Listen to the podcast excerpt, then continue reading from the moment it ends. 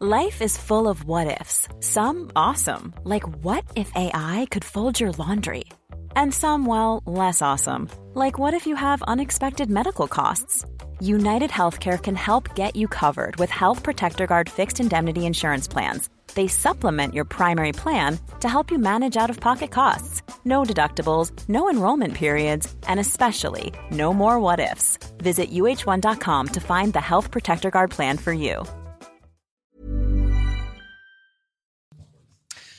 C'est News, il est 5h58. Bienvenue à tous. Merci d'être avec nous à la une ce matin. Ce drame hier en fin de journée à Plogoff, près de la pointe du Raz, en Bretagne. Trois membres d'une même famille, les parents et un garçon de 12 ans, ont été emportés par une vague alors qu'ils se promenaient sur une digue. Vous allez entendre les autorités et le récit de Vincent Fahandez. A tout de suite, Vincent.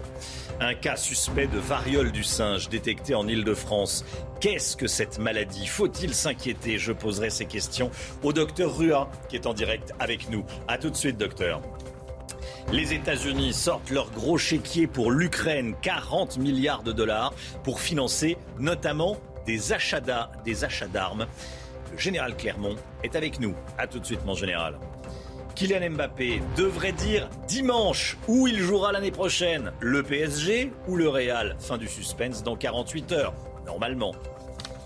Et puis, on va vous emmener en stage de survivalisme. Comment survivre? En pleine forêt Reportage à suivre. Mais tout d'abord, donc, ce drame dans le Finistère. Trois membres d'une même famille sont morts hier en fin de journée, emportés par une vague. Deux parents euh, étaient montés sur une digue à Plogoff avec l'un de leurs enfants âgé de 12 ans. La mer était agitée. Mais la météo n'était pas défavorable, Chana. Hein. Et les trois autres enfants du couple, témoins de cette scène d'horreur, sont terriblement choqués, mais sains et saufs. Écoutez les précisions du directeur de cabinet du préfet du Finistère. Une famille avec deux adultes et quatre enfants et euh, en se promenant sur la digue, il y a une partie de la famille qui est à un moment emportée par une vague, donc euh, deux parents et un de leurs enfants. Les deux parents ont effectivement été repêchés vers 19h30. Euh, ils étaient en arrêt cardio-respiratoire. Donc pendant euh, une trentaine de minutes, il y a eu des tentatives de réanimation par les sapeurs-pompiers. Et malheureusement, ils ont été déclarés décédés. Voilà, donc ensuite, il y a eu des moyens supplémentaires qui ont été mis en place pour retrouver l'enfant. Il était décédé, l'enfant a été retrouvé décédé également et déclaré décédé sur place. Vincent Fandège avec nous. Que s'est-il passé exactement? Alors on va voir ces, images pour bien comprendre justement ce qui s'est passé à Plogoff euh, hier soir. Sur les images que vous voyez euh, à l'antenne, c'est cette fameuse digue. Alors là, sur ces images, évidemment, il y a beaucoup plus de houle qu'hier soir parce qu'hier soir, il y avait des vagues, certes, mais les conditions météo n'étaient pas particulièrement euh, dégradées. Ce qui s'est passé, c'est que les deux parents, 33 et 55 ans, ont décidé d'aller sur cette digue avec leur enfant de 12 ans. Euh, eh bien, ils, sont, ils ont été happés, emportés par une vague qui ensuite les a emportés euh, vers le large. Trois hélicoptères ont été déployés, la SNSM, c'est-à-dire les, secours en mer, les pompiers et même des marins-pêcheurs ont prêté main forte aux secouristes. Le corps de l'enfant de 12 ans a donc été retrouvé vers 22 heures. Les deux parents, un petit peu plus tôt, en arrêt cardio-respiratoire, ils n'ont pas pu être sauvés. Et vous l'avez dit, le reste de la famille, les trois enfants, trois autres enfants, ont assisté à la scène. Ils ont été pris en charge donc par euh, les services médicaux et psychologiques. Vincent Fandège, merci Vincent. Il est 6h01. Un premier cas suspect de variole du singe signalé en France, signalé en Ile-de-France, encore plus précisément. C'est une information de la Direction générale de la santé qui a appelé et qui a envoyé un message euh, à tous les professionnels de santé, message de prudence, de vigilance. En quelques jours, cette maladie rare d'Afrique de l'Ouest s'est répandue dans plusieurs pays d'Europe et d'Amérique du Nord, Chana. Hein. Alors qu'est-ce que la variole du singe? Comment se transmet-elle et quelle est sa dangerosité? On voit ça avec Vincent Fandège et Geoffrey de c'est en Ile-de-France qu'un premier cas suspect de la variole du singe a été détecté. Caractérisé par ses impressionnantes pustules, cette infection se transmet lors de contacts rapprochés. Au total, plusieurs dizaines de cas suspects ou confirmés ont été détectés depuis le début du mois en Europe et en Amérique du Nord.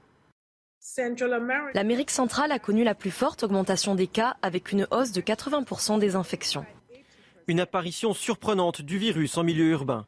Il se développe généralement dans des zones tropicales. Transmis via des mammifères comme des rongeurs ou des singes, il serait peu contagieux entre humains.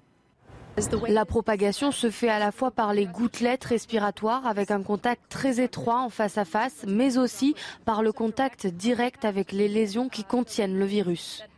Les hommes ayant des rapports sexuels avec des hommes peuvent être plus à risque. Il n'existe à ce jour pas de traitement spécifique ni de vaccin contre la variole du singe. Selon l'OMS, entre 1 et 10% des personnes infectées en meurent. Docteur Rua avec nous, médecin généraliste. Bonjour docteur. Euh, Bonjour. Roger Rua, merci d'être en direct avec nous. Euh, ce cas suspect pour le moment, hein, détecté en France, en Ile-de-France, euh, les médecins sont invités à être vigilants. Entre 1 et 10 des patients infectés décèdent, mais le taux de mortalité doit dépendre beaucoup du pays, non? Bien sûr, oui, parce que ça dépend des conditions sanitaires et de, protection euh, au niveau de, de, des personnes, donc des traitements, de, des médecins, du nombre de médecins, etc. Parce que c'est au départ une maladie donc virale euh, qui, a des signes cutanés un peu, ça ressemble un peu vaguement de loin à une varicelle. Donc euh, voilà, mais c'est clair que la prise en charge dans des pays occidentaux est beaucoup plus efficace malheureusement que dans certains pays où il n'y a pas d'infrastructures suffisantes. Les symptômes sont facilement détectables? Alors au début, euh, ça ressemble comme toutes les viroses. Hein. Vous avez mal à la tête, un peu de fièvre, euh, douleur un peu partout. Puis euh, dès qu'apparaissent les lésions cutanées, là, ça devient un peu plus facile à détecter. Comment ça se transmet? Alors ça se transmet essentiellement par contact. Hein. J'ai entendu qu'on pouvait avoir une transmission par gouttelette, mais c'est très très faible. C'est le contact, c'est-à-dire c'est dans les pustules vous avez une concentration de, de, virus et donc euh, si vous avez un contact direct et que vous avez vous-même une, petite plaie, une effraction cutanée comme on dit dans notre jargon médical, euh, la transmission peut se faire d'humain à humain. Sinon, la transmission du réservoir animal à l'être humain se fait par morsure ou par ingestion de viande contaminée. Mmh. Euh, rassurez-nous, docteur, vous n'êtes pas inquiet? Non, pas du tout. Pour plusieurs raisons. D'abord parce que c'est quelques cas pour l'instant et ça semble pas euh, s'augmenter très très très fort. Euh, j'ai entendu 80%, mais c'est pour quelques cas seulement. Donc quand vous passez de 2 à, à 4, euh, ça, ça, fait beaucoup en mmh. pourcentage, mais en, en, réalité non.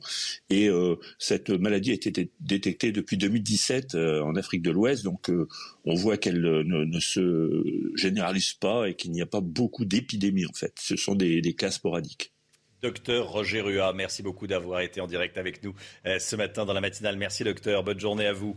À seulement un an, Inaya est une survivante. En février dernier, après avoir été contaminée par la bactérie E. coli, elle est placée dans un coma artificiel. Les médecins font le lien avec les pizzas Buitoni. Pourtant, la petite fille n'en avait jamais consommé. Hein. C'est sa mère qui en a mangé une quatre jours plus tôt. Après plus d'un mois d'hospitalisation, Inaya est rentrée chez elle mais porte des séquelles qu'elle gardera toute sa vie. Nous l'avons rencontré, Thibault Marcheteau et Jeanne Cancard. C'est une guerrière. Beaucoup l'ont dit. Elle revient de très loin. Gwenaël est la maman d'Inaya, un an, qui a été hospitalisée durant 47 jours. Pendant près de la moitié, elle était plongée dans un coma artificiel. Intubée, branchée partout, avec euh, un drain euh, thoracique en plus pendant quelques jours parce qu'elle avait une fuite au niveau des poumons à cause d'une intubation. Avec le mot d'ordre, faut attendre. Madame, on peut rien vous dire. Son état est critique aigu. Le cauchemar commence le 13 février dernier lorsque Gwenaël mange une pizza de la marque Buitoni. Quatre jours plus tard, en pleine nuit, sa petite fille tombe malade. Elle a énormément vomi euh, avec beaucoup de sel euh, liquide. Donc j'ai décidé euh, le dimanche, le vendredi, d'aller à l'hôpital. Là-bas, les médecins détectent la présence de la bactérie E. coli. Très vite, l'Agence régionale de santé établit le lien entre la pizza Buitoni et la contamination. J'ai euh, pendant un temps envisagé, et ça a été très dur, que ça venait par le lait maternel. Maintenant que ça a été démenti et que ça a été, euh, on m'a dit que c'était pas possible, c'est un grand soulagement. Mais euh, après, on se dit, c'est quand même nous parce que c'est moi qui ai mangé la pizza, je lui donne à manger en même temps. Euh, j'ai dû la je sais pas, je suis pas je sais pas je suis pas scientifique. Je suis juste maman, j'ai mangé de la pizza et ma fille elle en a subi les conséquences. Des questions qui restent encore en suspens comme celle des séquelles. Aujourd'hui, Inaya souffre d'un mauvais fonctionnement rénal et devra être suivie par un néphrologue durant toute sa vie. Les élections législatives à présent, les candidats ont jusqu'à ce soir 18h pour déposer leur candidature. On se pose cette question ce matin. Damien Abad va-t-il rejoindre le gouvernement d'Elisabeth Borne, accusé de rapprochement avec la majorité? Le président euh, républicain euh, du groupe euh, républicain à l'Assemblée nationale a décidé de quitter son poste. Hein. Le député de l'Ain a également annoncé se mettre en congé de son parti dans une interview accordée à nos confrères du Figaro. Vincent Fandège, Inès Alicane et Laura Lestrade. Je dis simplement. L'issue semblait inévitable depuis plusieurs jours. Damien Abad quitte la présidence du groupe LR à l'Assemblée nationale dans un souci, dit-il, de clarté. Au sein de son parti, c'était une annonce attendue. Ce n'était pas vraiment une surprise. La question c'était quand. Et on se demande pourquoi il ne l'a pas fait avant, puisqu'il explique qu'il est euh, finalement mal à l'aise dans cette famille politique, alors qu'il a présidé le principal groupe d'opposition pendant si longtemps. Il y aura toujours des aventures individuelles. Il y aura toujours des opportunismes. La seule question qui compte, c'est de savoir qu'à l'occasion de ces élections législatives, il y a un bulletin de vote, celui de la droite républicaine, pour porter un projet différent. C'est néanmoins un nouveau coup de massue pour les républicains Jusque-là, le parti résistait aux tentatives de débauchage de la majorité en vue des législatives. Ça va être difficile pour LR d'exister. Après, tout dépend comment se comporte la majorité et quelles sont les difficultés inhérentes euh, à l'exercice du pouvoir. On est quand même à la veille de crise, on est déjà en fait en plein dans des crises économiques euh, en termes de pouvoir d'achat, etc. Pour LR. Une annonce faite sous la pression du parti alors que Damien Abad semblait vouloir attendre une place au gouvernement. Marc Baudrier avec nous. Bonjour Marc. Bonjour. Mathilde Panot, une candidate La France Insoumise aux législatives, se choisit comme suppléante une infirmière condamnée pour avoir jeté des pierres sur des policiers. Oui, alors cette infirmière, elle s'appelle Farida Chic, euh, et euh, donc elle sera la suppléante de Mathilde Panot. Pourquoi on en parle? Parce qu'elle a fait euh, polémique, cette infirmière, après des actions en juin 2020. elle avait insulté des policiers, leur avait lancé des projectiles. C'était dans le cadre d'une manifestation qui était sur l'esplanade des Invalides à Paris, une manifestation d'infirmières. Et alors la France Insoumise avait, on les voit sur les images, oui, et la France Insoumise avait pris fait et cause pour cette euh, qui auraient été euh, victimes, selon euh, la France insoumise de violences policières. Alors le gouvernement avait euh, répondu, et, euh, mais si vous voulez, c'est et avait insisté justement sur les actes de, l'infirmière qu'on vient de voir. Et si vous voulez, ça illustre à nouveau ce, ce, choix un peu curieux, le procès permanent que fait la France insoumise à la police. Évidemment, cette, ce choix sera mal vu du côté des, des policiers. On se souvient de, de Mélenchon hurlant face à un policier pendant la perquisition de la France insoumise, la République, c'est moi. Euh, on se souvient qu'il avait dit il y a beaucoup de monde qui déteste la police, il serait temps de rendre compte. C'était en janvier dernier. Il avait qualifié, les syndicats de policiers de factieux. Euh, il y a quand même 20 000 blessés par an dans la police. C'est grave, cette attitude. Merci beaucoup Marc Baudrier. Ce témoignage exclusif à présent d'une ex-membre de cette association très controversée, Alliance citoyenne, association qui défend le port du burkini, le maillot de bain islamiste. Cette association est visée par une enquête pour fichage illégal. Sarah, dont le prénom a été modifié par souci d'anonymat évident, révèle avoir vu ces documents de ses propres yeux, Chana. Et elle les a conservés et transmis à la justice. Alors concrètement, que contenaient ces documents? Voyez ce reportage signé Valérie Labonne et Olivier Madinier. Quand Sarah est entrée à Alliance citoyenne, les combats menés concernaient le logement, la propreté urbaine ou l'aide aux personnes handicapées. Mais en 2018, elle observe une dérive partisane et remarque qu'une partie de la direction souhaite orienter les combats vers la défense du Burkini, alors que la majorité des membres s'y étaient opposés. Et très vite, euh, de la piscine pour toutes, on est passé à la piscine pour les femmes voilées, quoi, ou les musulmanes. Et puis ensuite, eh ben, ils ont commencé à faire des réunions d'appart derrière notre dos, vu qu'on avait dit non. Et on a su que bah, c'était sur ces sujets-là. Et le nom euh, du groupe qu'ils avaient constitué, c'était Piscine pour euh, les femmes musulmanes. Sarah décide alors de quitter Alliance citoyenne en 2018. Avant son départ, elle tombe par hasard sur des documents où apparaissent des données concernant l'origine ethnique ou les convictions politiques et religieuses des personnes interrogées. Mais après, c'était marqué vote FN ou ne vote pas. voilà, il y avait des données quand même, euh, voilà qui était quand même euh, sensible, que les gens euh, leur ont livré, mais qui savaient peut-être pas que c'était archivé, quoi. Un fichage qui se serait fait sans le consentement des personnes interrogées, c'est un délit puni par la loi. Sarah a transmis ces documents à la justice. Le procureur de Grenoble a ouvert ce mardi une enquête à l'encontre d'Alliance citoyenne.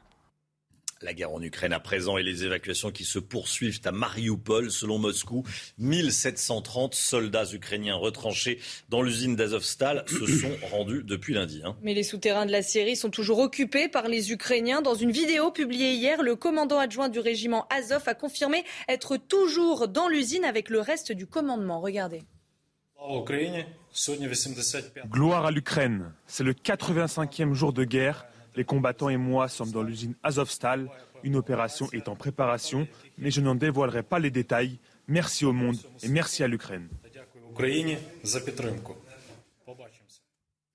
Voilà, et puis cette information de la nuit, les États-Unis débloquent 40 milliards de dollars d'aide pour l'Ukraine. Cette nouvelle enveloppe contient 6 milliards de dollars pour que l'Ukraine s'équipe de véhicules blindés et renforce sa défense anti-aérienne. 9 milliards permettront entre autres d'assurer la continuité des institutions démocratiques euh, en Ukraine. Général Clermont, 6 euh, milliards pour des véhicules blindés et de la défense anti-aérienne. De quoi parle-t-on exactement?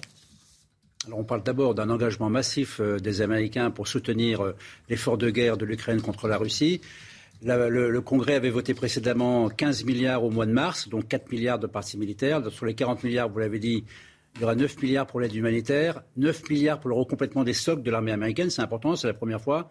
Et le reste, a priori, les 20 milliards restants seront pour cette aide militaire qui va continuer à peu près dans le même domaine, des chars, des blindés, de l'artillerie. Il faut savoir qu'il y a eu une très large euh, majorité au Congrès qui a voté ces 40 milliards, et c'est même 7 milliards de plus, puisque le président Biden avait demandé 33 milliards. Euh, voilà ce qu'a dit le chef des Républicains au Congrès euh, juste avant le vote. Il a déclaré Les mesures d'aide à l'Ukraine sont bien plus que de la simple charité. La sécurité et les intérêts stratégiques américains seront façonnés par l'issue de ce conflit. donc aujourd'hui, ce qu'on a compris, c'est que les Américains sont partis pour une guerre qui est très longue, très longue dans laquelle leurs intérêts évidemment stratégiques sont en jeu. Euh, et il est évident que la façon, le flux d'armes et le flux de renseignements que les Américains fournissent aux Ukrainiens vont, rouler, vont jouer un rôle décisif dans l'issue de cette guerre. Merci beaucoup, mon général. Les bombardements russes s'intensifient dans le Donbass, notamment dans la ville de New York. Non pas aux États-Unis, mais bien en Ukraine, New York en Ukraine. Les habitants vivent sous le feu des tirs et des bombardements depuis le début de la guerre. Vous voyez ce reportage signé Thibault Janin. Le bruit d'un missile tiré et par réflexe, toute la famille s'accroupit.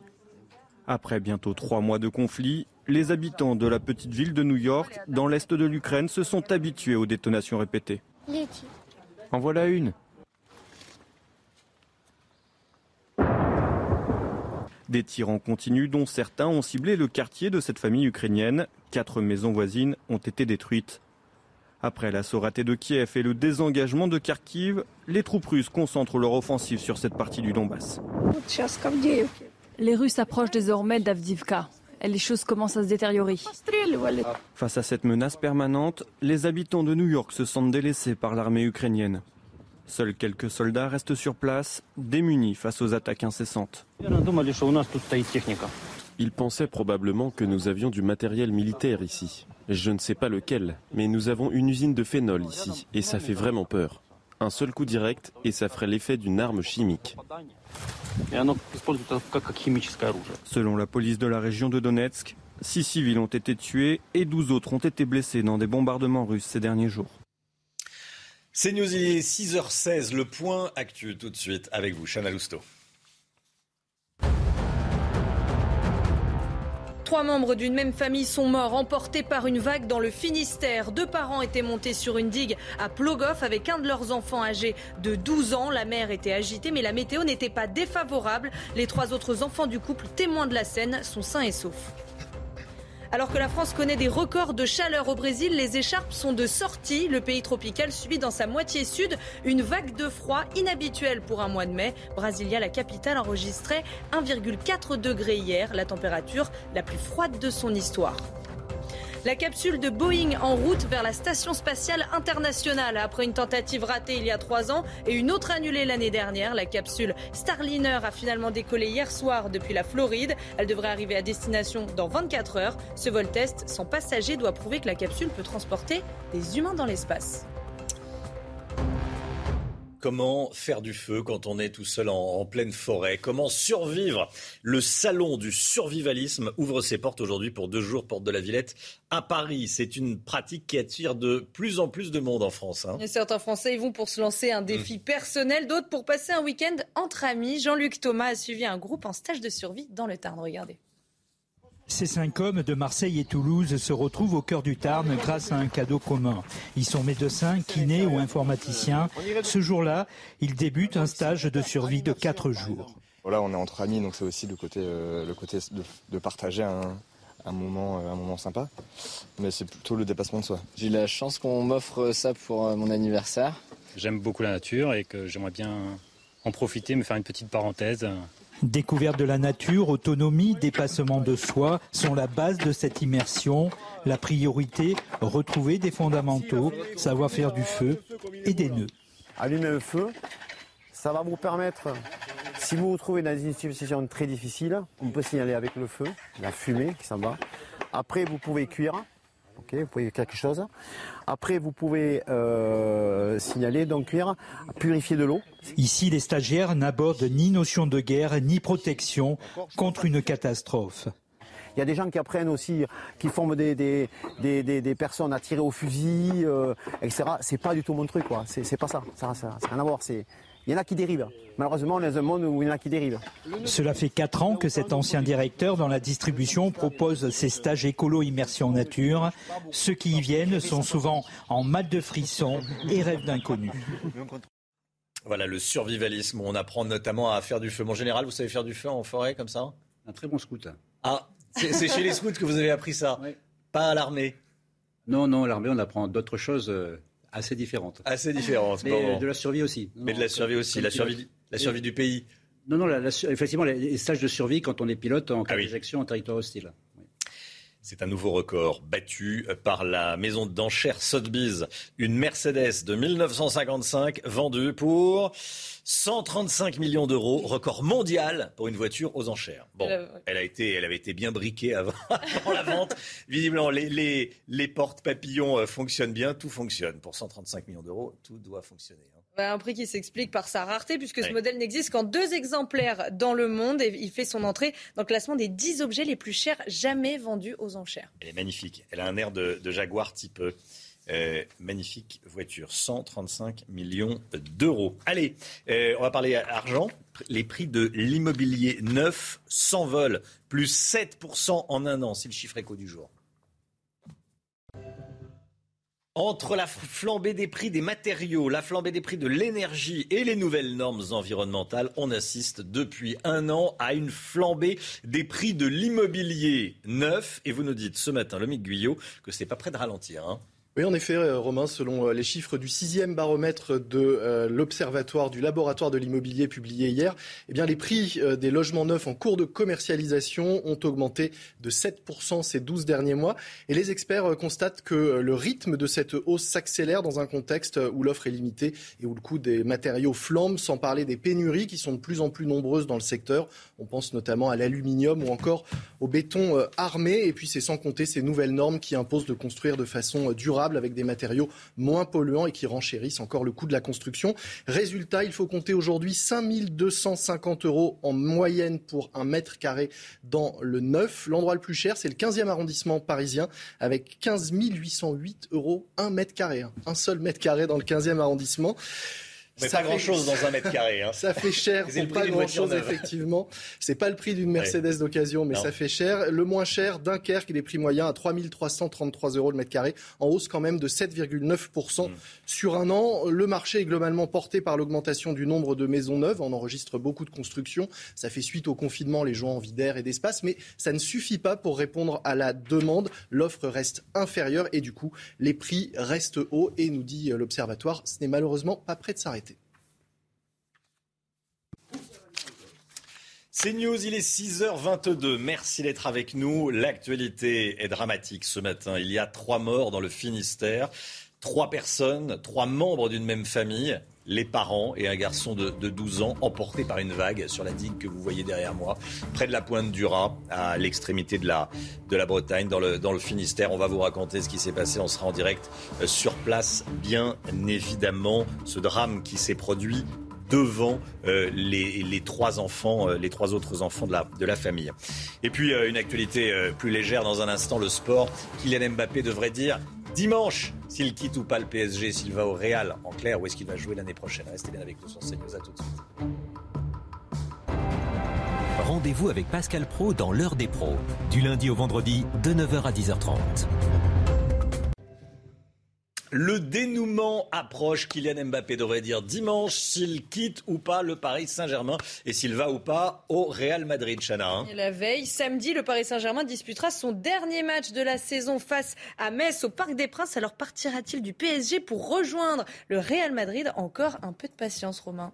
Encore un petit peu de patience. Normalement, il devrait dire dimanche. Voilà, ça devrait être le, sujet de discussion de, de dimanche. En tennis, on connaît le tableau de Roland Garros qui euh, commence après-demain. Les trois favoris, Djokovic, Nadal euh, et Carlos Alcaraz, euh, le nouveau joueur espagnol la nouvelle vedette du tennis mondial, sont dans la même partie du tableau. Hein. Et on pourrait avoir un Joko Nadal en quart de finale. Beau rendez-vous en perspective. En revanche, ça va être compliqué pour nos Français. Au premier tour, Tsonga affrontera la tête de série numéro 8 et Gilles Simon affrontera quant à lui la tête de série numéro 16. Le temps tout de suite avec Claire Delorme des orages forts attendus cet après-midi, Claire. Hein. Exactement, ça se passera surtout sur une bonne moitié nord du pays. Donc déjà des orages qui commencent euh, relativement tôt. Mais avant cela, je voulais vous faire profiter de ces très belles images en direction euh, de La Rochelle et donc euh, pour le côté ciel. Donc nous avons une perturbation qui actuellement circule sur la moitié nord du pays, donc avec des orages qui vont être localement forts déjà tôt en direction donc des Pays de la Loire vers les Hauts-de-France. Ces orages progressent, enfin ils vont progresser lentement mais sûrement en direction de l'est. Plus au sud, on est relativement calme avec un ciel notamment voilé, à l'exception quand même du sud-est qui a certes du soleil, mais au prix du vent, euh, ce flux de sud. Et donc, dans l'après-midi, eh les orages vont progresser lentement, mais sûrement, donc des régions centrales vers les euh, frontières du Benelux, donc accompagnés de fortes chutes de grêle, mais aussi de fortes rafales de vent jusqu'à 90 km/h. On n'est pas à l'abri aussi d'une bonne averse, donc prudent, surtout que les sols sont encore très secs, donc on n'est pas à l'abri de ruissellement. Et donc, pour les températures relativement chaudes, encore en matinée, stables, en tout cas stationnaires par rapport au jour précédent, la maximale en direction donc de Nice avec 20 degrés. Euh, dans l'après-midi, on peut encore atteindre des pointes à plus de 34 degrés, surtout dans les régions centrales et les régions euh, du centre-est. Ça sera un petit peu plus frais euh, sous les orages, surtout vers les bords de Manche. Et donc la suite, elle s'annonce tout aussi chaude et ensoleillée. En tout cas, pour ce week-end, il faudra attendre lundi, enfin pour une baisse du mercure, un retour un petit peu plus proche des normales de saison. CNews, il est 6h28. Merci d'être avec nous. Merci d'avoir choisi CNews pour démarrer cette journée. L'équipe de la matinale est là, bien sûr, comme tous les matins, pour vous aider à bien démarrer la journée et démarrer la journée informée. Hein, c'est un peu le but. Euh, on est avec Chana Lousteau, on est avec Marc Baudrier. Le général Clermont nous accompagne, bien sûr. Et on est également avec Lomic Guyot pour toutes les informations économiques. À la une ce matin, un cas suspect de variole du singe détecté en Ile-de-France. D'autres cas ont été repérés, notamment, notamment en Espagne, où l'on rejoindra Léa Caboche. Un troisième et un cas, un drame hier en fin de journée à Plogoff, près de la pointe du Raz en Bretagne. Trois membres d'une même famille, les parents et un garçon de 12 ans, ont été emportés par une vague alors qu'ils se promenaient sur une digue. On sera sur place en direct avec Michael Chailloux. A tout de suite, Michael respirer du gaz hilarant sans être euh, répandu, la pratique semble se développer. Des conducteurs se filment et mettent leurs vidéos sur les réseaux sociaux. Cela peut provoquer des accidents, vous allez voir. Les républicains encore plus divisés ce matin. Le président du groupe à l'Assemblée, Damien Abad, quitte ses fonctions. Marc Baudrier est avec nous. A tout de suite, Marc. L'inflation est forte et j'ai une mauvaise nouvelle à vous annoncer. Ça va se poursuivre cet été. Le détail avec le Guyot. A tout de suite, le. Un premier cas suspect de variole du singe signalé en Ile-de-France. C'est une information de la DGS, la Direction générale de la santé, qui a envoyé un message à tous les professionnels de santé et qui les appelle à la vigilance, Chana. Hein. en quelques jours, cette maladie rare d'Afrique de l'Ouest s'est répandue dans plusieurs pays d'Europe et d'Amérique du Nord. Alors qu'est-ce que la variole du singe? Comment se transmet-elle et quelle est sa gravité? On voit ça avec Vincent Fandège et Geoffrey Defebvre. C'est en Ile-de-France qu'un premier cas suspect de la variole du singe a été détecté. Caractérisé par ses impressionnantes pustules, cette infection se transmet lors de contacts rapprochés. Au total, plusieurs dizaines de cas suspects ou confirmés ont été détectés depuis le début du mois en Europe et en Amérique du Nord. L'Amérique centrale a connu la plus forte augmentation des cas avec une hausse de 80% des infections. Une apparition surprenante du virus en milieu urbain. Il se développe généralement dans des zones tropicales. Transmis via des mammifères comme des rongeurs ou des singes, il serait peu contagieux entre humains. La propagation se fait à la fois par les gouttelettes respiratoires avec un contact très étroit en face à face, mais aussi par le contact direct avec les lésions qui contiennent le virus. Les hommes ayant des rapports sexuels avec des hommes peuvent être plus à risque. Il n'existe à ce jour pas de traitement spécifique ni de vaccin contre la variole du singe. Selon l'OMS, entre 1 et 10% des personnes infectées en meurent. Et on rejoint tout de suite notre correspondante à Madrid, Léa Caboche. Euh, Léa, en Espagne, le gouvernement a, a décrété l'état d'alerte sanitaire? Oui, en effet, les autorités sanitaires espagnoles s'alarment depuis quelques semaines. Ce mercredi, le nombre de cas était encore de 8, mais depuis hier, il a quadruplé. La communauté de Madrid a estimé que 22 patients supplémentaires présentaient des symptômes qui ne laissaient aucun doute. L'épidémie semble gagner du terrain dans la péninsule ibérique et les experts estiment que de nouveaux cas devraient apparaître ces prochains jours, notamment dans les autres régions comme en Catalogne. Alors d'où viendrait ce virus? Comme vous l'avez dit, si d'ordinaire il se transmet à l'homme par les animaux, la directrice générale de la santé de Madrid a constaté que 22 des 23 cas suspects ont eu des relations sexuelles ces dernières semaines, mais cela ne reste encore qu'une hypothèse. La variole du singe provoque entre autres de la fièvre, des maux de tête et un gonflement des ganglions, mais une éruption cutanée en est le principal symptôme. Il n'existe pas de traitement spécifique à ce jour. Les autorités sanitaires conseillent donc aux cas suspects de s'isoler, limiter les interactions sociales et surveiller leurs symptômes. Merci Léa, Léa Caboche en direct de Madrid. Ce drame dans le Finistère à présent, trois membres d'une même famille sont morts hier en fin de journée emportés par une vague. Deux parents étaient montés sur une digue à Plogoff avec l'un de leurs enfants âgé de 12 ans. On part tout de suite sur place retrouver Michael Chailloux en direct de Plogoff. Michael, que sait-on exactement ce matin de ce drame? Dites-nous. Ce que l'on sait, c'est que la famille euh, qui a quatre enfants, qui comporte quatre enfants, pardon, était en balade ici euh, du côté de, cette digue que vous voyez euh, derrière moi, la digue de Porce-Lobous sur la commune de Plogoff. On est à, deux pas de, la pointe du Raz. Et vers 18h, 18h30, la famille s'est divisée en deux groupes, on va dire. D'un côté, les parents avec vraisemblablement le plus jeune de leurs enfants âgés de 12 ans et de l'autre, les trois autres enfants eh bien, le premier groupe, donc la mère d'une trentaine d'années, son mari euh, d'une cinquantaine et euh, leur enfant de 12 ans, ont été emportés donc par une, vague qui a dû euh, passer au-dessus de cette digue que vous voyez derrière moi. Les trois autres enfants ont été témoins de ce drame. Le père, la mère et donc le plus jeune des enfants n'ont pas pu être ranimés. Ils sont donc décédés hier soir et les trois autres témoins, donc les jeunes, les autres enfants, pardon, de de, la famille ont bien sûr été pris en charge par euh, les secours. Alors c'est un site euh, pas spécialement réputé euh, comme dangereux.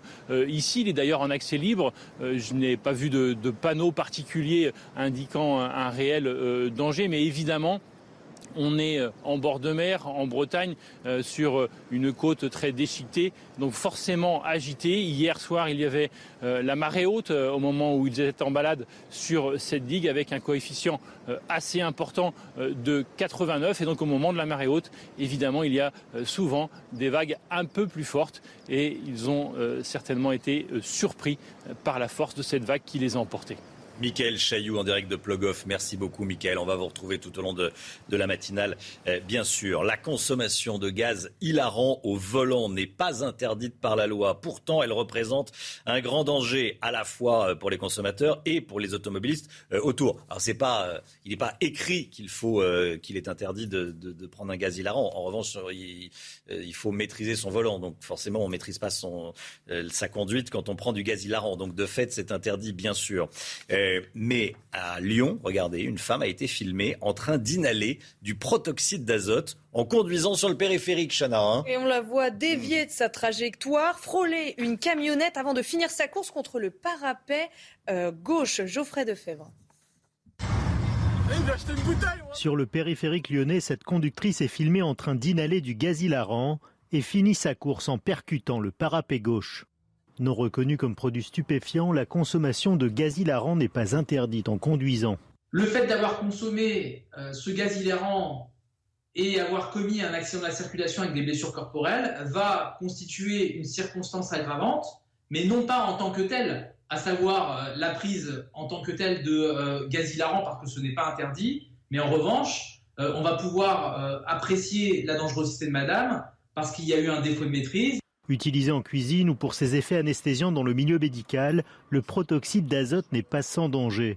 Conduire sous l'état du protoxyde d'azote, de ce gaz qu'on appelle hilarant, euh, c'est comme un état d'ivresse. Ça altère les, fonctions cognitives. C'est une modification des, fonctions de, de relations, des fonctions de, de connaissance de l'environnement. En 2021, le Parlement a voté l'interdiction de vendre du protoxyde d'azote aux mineurs. Voilà, et comme tous les matins, on vous consulte dans la matinale. Aujourd'hui, on vous pose cette question. Est-ce qu'il faut être plus sévère envers les inconscients de la route? Appelons-les comme ça. Écoutez vos réponses, c'est votre avis. Pourquoi, pourquoi plus? Je crois que tout existe. Il suffit d'appliquer ce qui existe. Punir plus fortement quelque part et puis euh, la répression aussi, les contrôles. Parce qu'il y a souvent des morts et malheureusement c'est pas prêt de s'arrêter si on continue comme ça en fait. Le problème, c'est qu'il faut éduquer les, gens à ne, pas avoir des comportements différents. C'est plutôt ça qui n'est pas bien fait. Mais la loi, elle est bien faite. Si on apprend aux gens dès le plus jeune âge la meilleure façon de se conduire, on aura un maximum de personnes qui se conduiront bien, je suppose, euh, à l'âge adulte. Les législatives et certains choix qui font polémique. Euh, celui de Mathilde Panot, députée La France Insoumise dans le Val-de-Marne. Elle a choisi comme suppléante pour les législatives Farida Chic, une soignante condamnée pour avoir jeté des pavés sur les policiers pendant une manifestation de soignants en juin 2020, Chana. A noter que Mathilde Panot s'exprimera aujourd'hui pour justifier son choix. Le détail avec Valérie Labonne. La présidente du groupe La France Insoumise à l'Assemblée nationale, Mathilde Panot, a présenté ce mercredi sa suppléante dans la dixième circonscription du Val-de-Marne. Il s'agit de Farida Chik, l'infirmière que l'on voit sur ces images, en train de faire des doigts d'honneur à des policiers et de lancer des pavés lors de cette manifestation de soignants en plein Ségur de la santé. Cet employé de l'hôpital Paul Brousse de Villejuif dénonçait ses conditions de travail et avait été violemment interpellé par les forces de l'ordre. En septembre 2021, elle est condamnée pour violence n'ayant pas entraîné d'incapacité temporaire de travail. Elle n'a pas eu d'inscription à son casier judiciaire, qui est donc toujours vierge. Son profil choque notamment le candidat de la majorité présidentielle et adversaire Philippe Ardouin. Il dénonce un manque de respect pour la République et ses représentants et lui demande de retirer son choix. Le parti que nous avons joint n'a pas souhaité s'exprimer sur cette nomination. Mathilde Panot défend son choix dans la presse et met en avant le combat de sa suppléante pour l'hôpital public, notamment pendant la crise du Covid. L'inflation, la hausse des prix, on en parle tous les matins évidemment dans, la matinale. L'inflation qui est déjà forte en France, plus de 5% sur un an. Lomic Guyot avec nous. Lomic, vous pouvez nous annoncer ce matin que les hausses de prix, notamment dans l'alimentation, vont se poursuivre cet été. Hein. Oui, en effet, Romain, c'est une étude dévoilée hier par le cabinet euh, Nielsen qui nous l'apprend. Quand on regarde l'évolution des prix euh, de des produits de grande consommation sur un an, et notamment des produits alimentaires, eh bien, le cabinet prévoit une inflation supplémentaire de 6 à 7 en juillet. Et tous les produits ne sont pas touchés de la même façon, évidemment. Ceux dont les prix vont le plus flamber, eh bien, en premier lieu, c'est la viande, plus 20% 20% rendez-vous compte, par rapport à juillet 2021. Ensuite, les pâtes, plus 18,8% l'huile, plus 15,8% mais aussi le café, un peu plus de 15 10%. Les céréales, sans compter le, papier toilette qui va lui encore prendre 10% d'ici la fin de l'été. Et cette hausse est générale. En février, ça concernait la moitié des produits. Aujourd'hui, c'est plus de 93% des produits dans les rayons qui sont touchés par ces, euh, ces hausses de prix. Et selon la Banque mondiale, ce n'est pas fini du tout. Cette hausse des prix devrait durer plusieurs années. La Banque mondiale nous dit que fin 2024, le prix du blé, par exemple, restera supérieur de 17,5% par rapport à son prix de 2021 et celui de la viande de 8% la hausse des prix euh, qui va se poursuivre ces prochaines années. À Rennes, le burkini est autorisé dans les piscines publiques depuis 2018. Tous les vêtements dédiés à la baignade sont acceptés dans les bassins, Chana. Hein. Et vous allez voir que quatre ans plus tard, l'autorisation du burkini votée à Grenoble relance le débat en Bretagne. Reportage signé Michael Chailloux. Le règlement est affiché à l'entrée de toutes les piscines de la ville. Tous les vêtements de baignade, sans exception, sont autorisés à condition qu'ils respectent les mesures d'hygiène. Aucune mention sur le burkini. En conseil municipal lundi, la maire de Rennes a fait ce petit rappel. Chacun sait bien qu'un règlement intérieur ne peut être basé que euh, sur des dispositions d'hygiène et de sécurité, à l'exclusion de toute autre euh, considération. Le règlement avait été voté à l'unanimité en 2018 quand il s'agissait en première intention d'autoriser le port du short de bain. L'opposition avait soutenu le texte, mais aujourd'hui, elle dénonce une manipulation. Sous le prétexte de céder à une pression pour euh, autoriser les shirts, c'est-à-dire qui était interdit pour hygiène, finalement on a cédé à la pression euh, confessionnelle qui n'a pas sa place dans une piscine rennaise. Habib Azaouzi est musulman et président d'une association de défense de la laïcité. Pour lui, la maire de Rennes ne peut pas balayer le fait que le burkini est un vêtement confessionnel. Elle a cédé à quelque chose. Est-ce que c'est une pression? Est-ce que pour acheter la, liberté? Je ne sais pas. Ça m'a choqué parce que c'est confessionnel, c'est religieux, c'est une minorité, s'il faut y aller par là, c'est une minorité qui ont voulu, mais la majorité des, des musulmans n'en veulent pas. À Rennes, moins d'une dizaine de femmes se baignent en burkini dans les piscines publiques. Selon la maire de la ville, cela n'a fait l'objet d'aucune difficulté ou réclamation depuis 2018. Marc Baudrier, on regardait ce, sujet. Certains font croire qu'avec le burkini, euh, c'est une affaire d'hygiène euh, dans une piscine. C'est bien au-delà, évidemment, c'est un message politique. Est-ce qu'il ne faudrait pas une loi? Bien sûr, il faudrait une loi. C'est un message, c'est plus qu'un message politique. Une loi pour interdire le burkini dans les piscines. C'est un combat politique et ça a été mm. fêté, euh, ce burkini, euh, cette autorisation du burkini à Grenoble, comme une victoire par euh, les, notamment les, les musulmans qui le réclament. Ceux parmi les musulmans qui réclament ce burkini, parce que c'est pas la majorité. et donc, évidemment, il faudrait une loi pour régler cette question. Cette information de la nuit concernant la guerre en Ukraine. Écoutez bien, les États-Unis débloquent 40 milliards de dollars d'aide à l'Ukraine. Une nouvelle enveloppe qui contient notamment 6 milliards de dollars pour que l'Ukraine s'équipe de véhicules blindés et renforce sa défense anti-aérienne, Chana. Hein. Et 9 milliards permettront, entre autres, d'assurer la continuité des institutions démocratiques de l'Ukraine. Volodymyr Zelensky a remercié Joe Biden dans une nouvelle vidéo. Écoutez.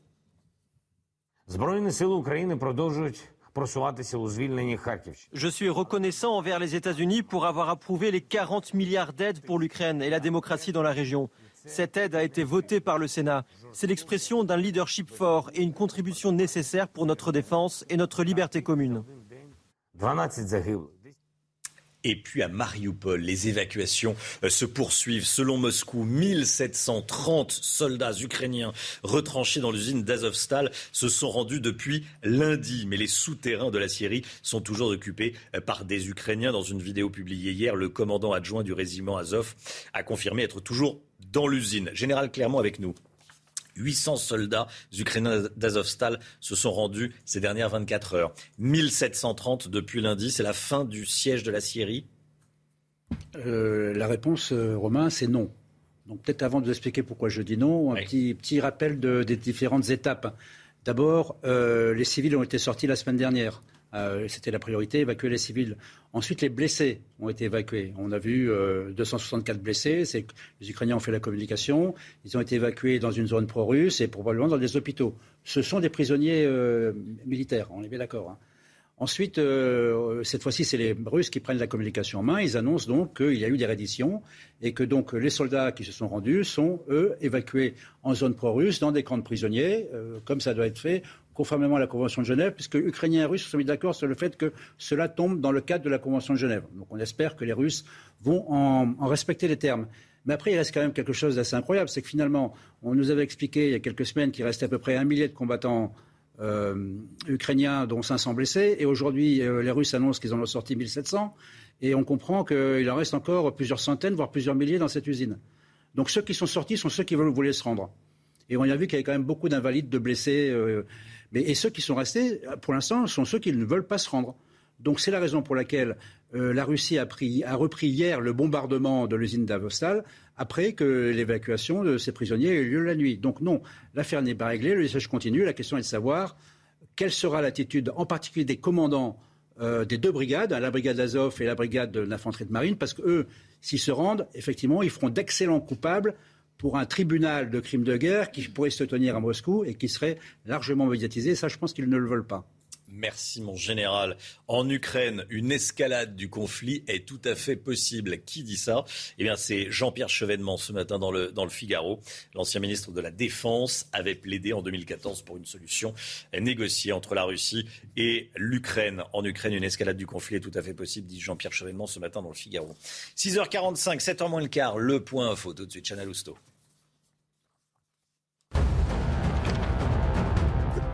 Trois membres d'une même famille sont morts, emportés par une vague dans le Finistère. Deux parents étaient montés sur une digue à Plogoff avec un de leurs enfants âgé de 12 ans. La mer était agitée, mais la météo n'était pas défavorable. Les trois autres enfants du couple, témoins de la scène, sont sains et saufs. La capsule de Boeing en route vers la Station spatiale internationale. Après une tentative ratée il y a trois ans et une autre annulée l'année dernière, la, capsule Starliner a finalement décollé hier soir depuis la Floride. Elle devrait arriver à destination dans 24 heures.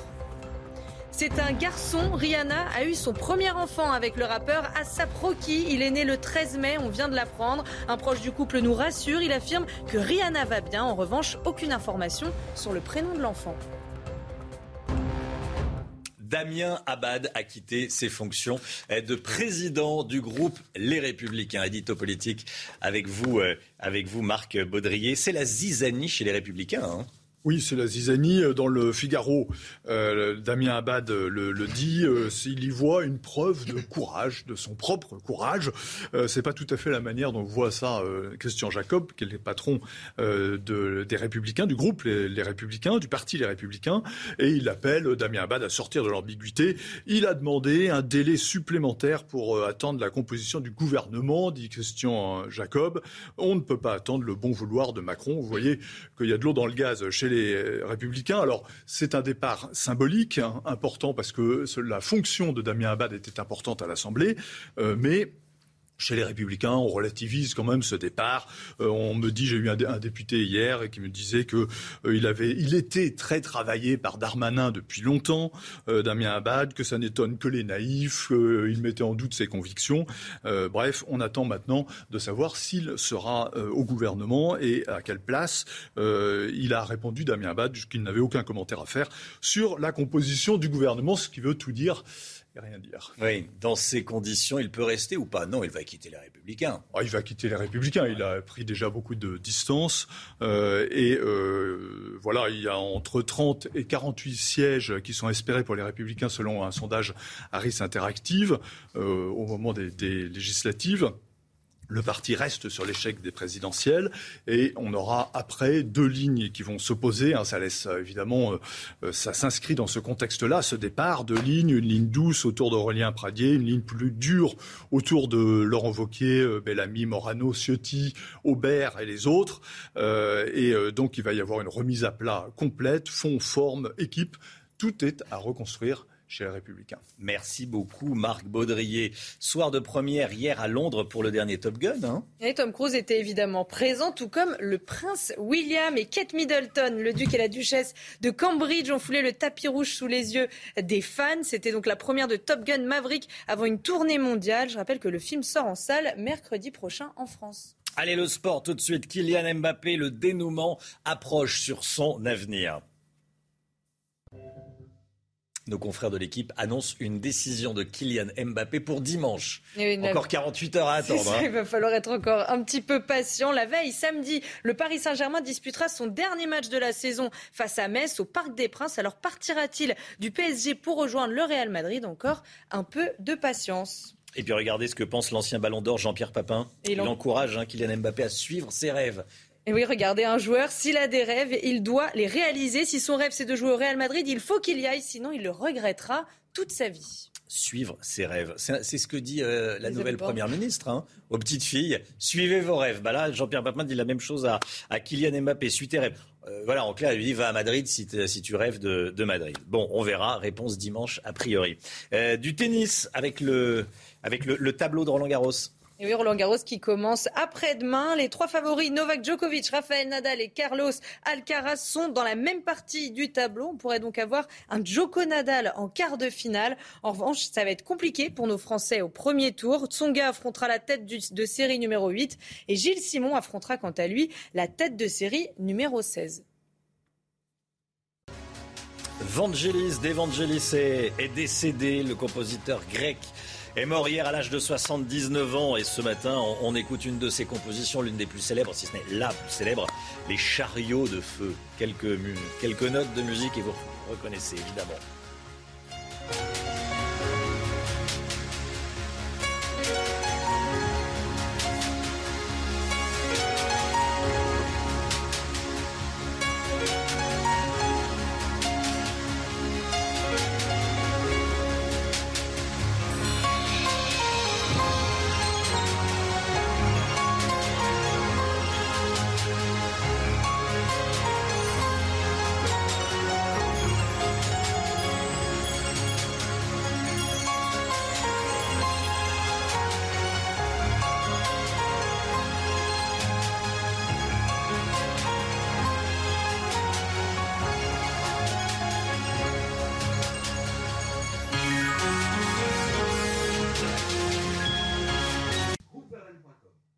CNews, 6h52, un drame dans le Finistère hier soir. On est sur place, bien sûr. Ça s'est passé à Plogoff, près de la pointe du Rat.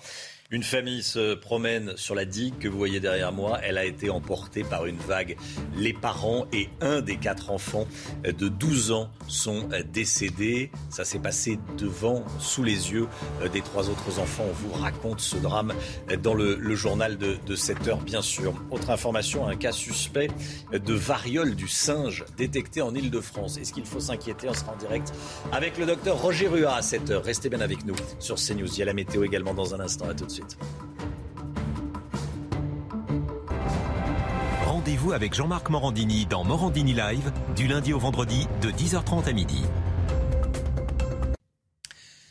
6h56, le temps tout de suite avec vous, Claire Delorme. Vous nous amenez tout de suite à hier, dans le Var. Exactement, vous faire profiter de ces très belles couleurs, donc prémisse d'une excellente journée, mais au prix du vent qui va souffler relativement fort, 80 km/h.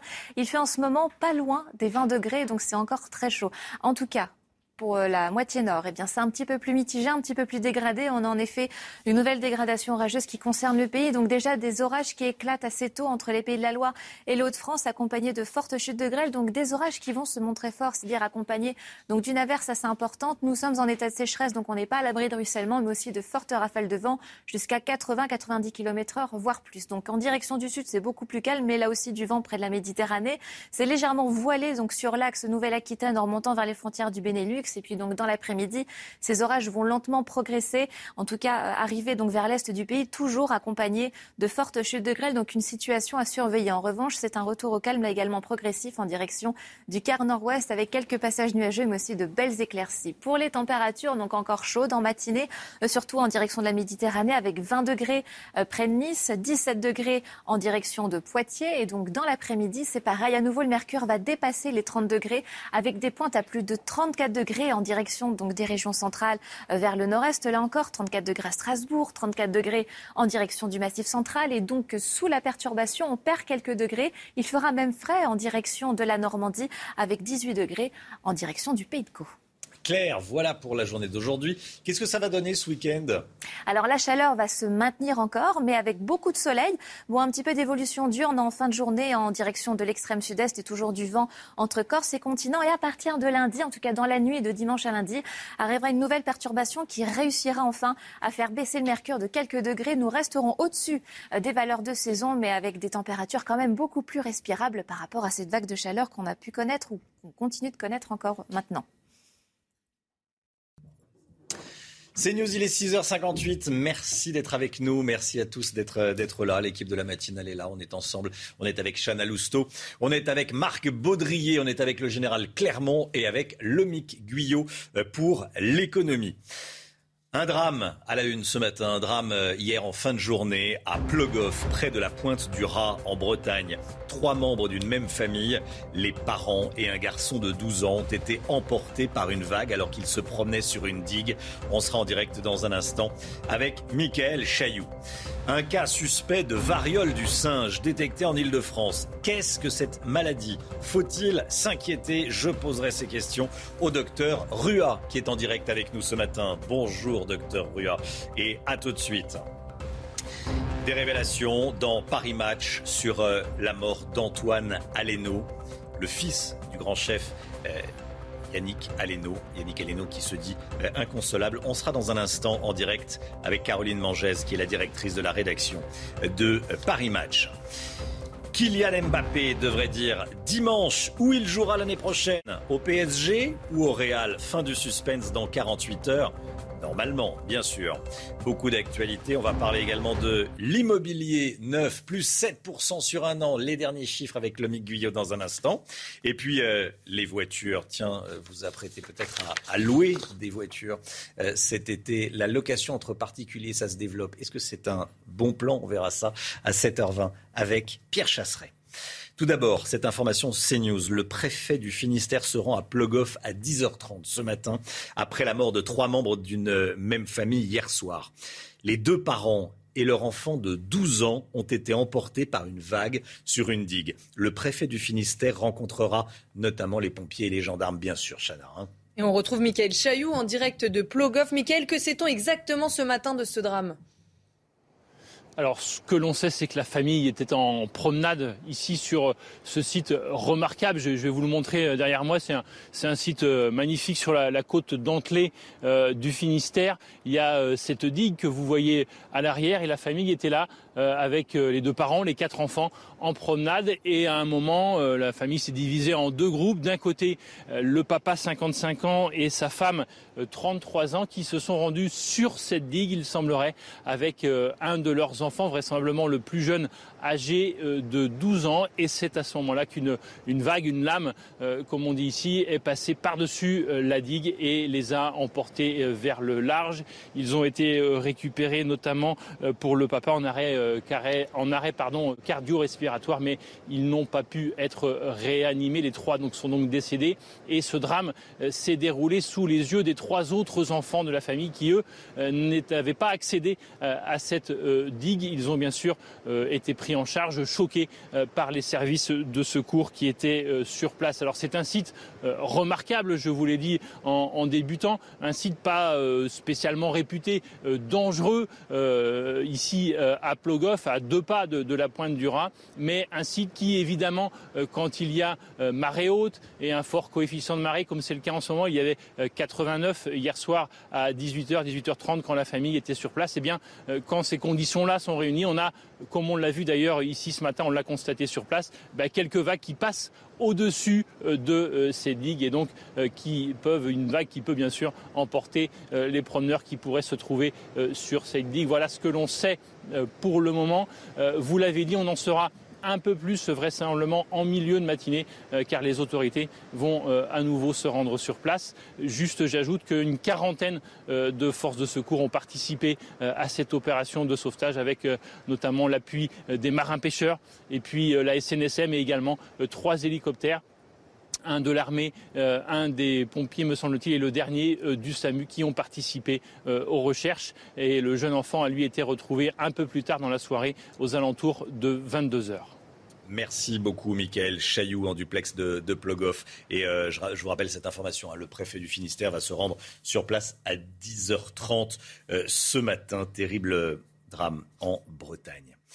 L'autre gros titre, ce premier cas suspect de variole du singe signalé en Ile-de-France. C'est une information de la Direction générale de la santé qui a envoyé un message à tous les professionnels de santé pour les appeler à la vigilance. En quelques jours, cette maladie rare d'Afrique de l'Ouest s'est répandue dans plusieurs pays d'Europe et d'Amérique du Nord. Docteur Roger Rua en direct avec nous, médecin généraliste. Bonjour docteur, merci d'être avec nous. Rebonjour, vous étiez déjà en direct avec nous à, dès 6 heures ce matin. Euh, cas suspect détecté en France, des médecins invités à la vigilance. Entre 1 et 10 des patients infectés selon l'OMS décèdent. Attention, le taux de mortalité dépend beaucoup du pays, j'imagine, docteur. Oui, bien sûr, les infrastructures euh, médicales euh, comptent beaucoup pour euh, le, traitement.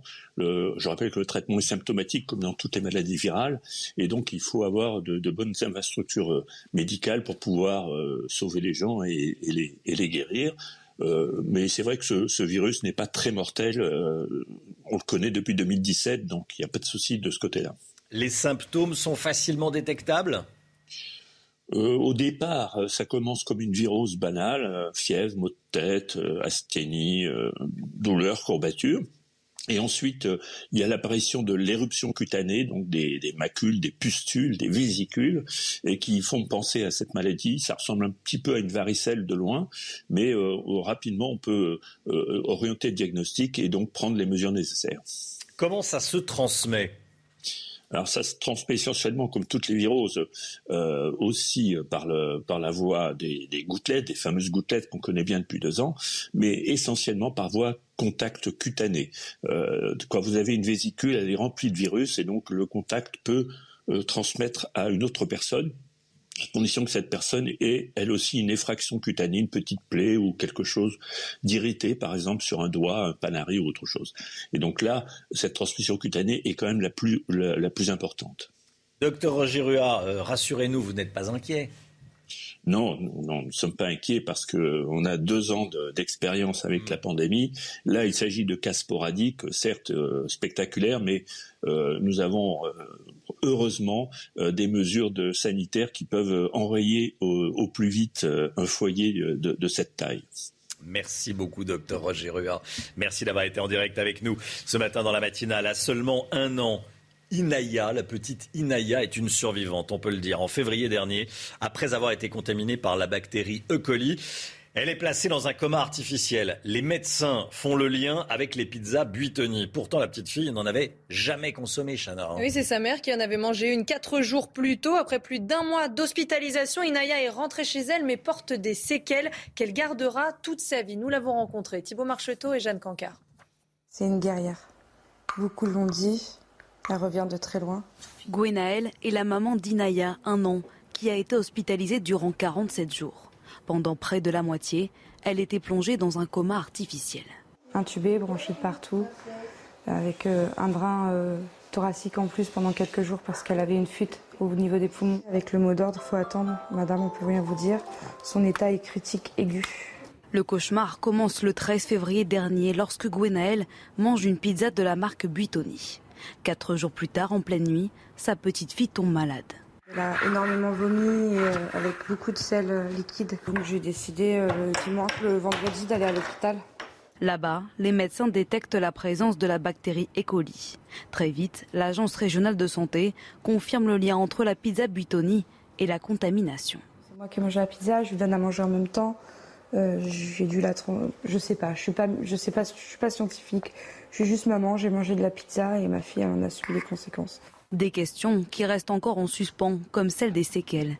Aujourd'hui, Inaya souffre d'un mauvais fonctionnement rénal et devra être suivie par un néphrologue durant toute sa vie. La guerre en Ukraine à présent, les évacuations se poursuivent à Mariupol. Selon Moscou, 1730 soldats ukrainiens retranchés dans l'usine d'Azovstal se sont rendus depuis lundi, Chana. Et les souterrains de la Syrie sont toujours occupés par des Ukrainiens. Dans une vidéo publiée hier, le commandant adjoint du régiment Azov a confirmé être toujours dans l'usine avec le reste du commandement. Regardez. Gloire à l'Ukraine. C'est le 85e jour de guerre les combattants et moi sommes dans l'usine Azovstal. Une opération est en préparation, mais je n'en dévoilerai pas les détails. Merci au monde et merci à l'Ukraine.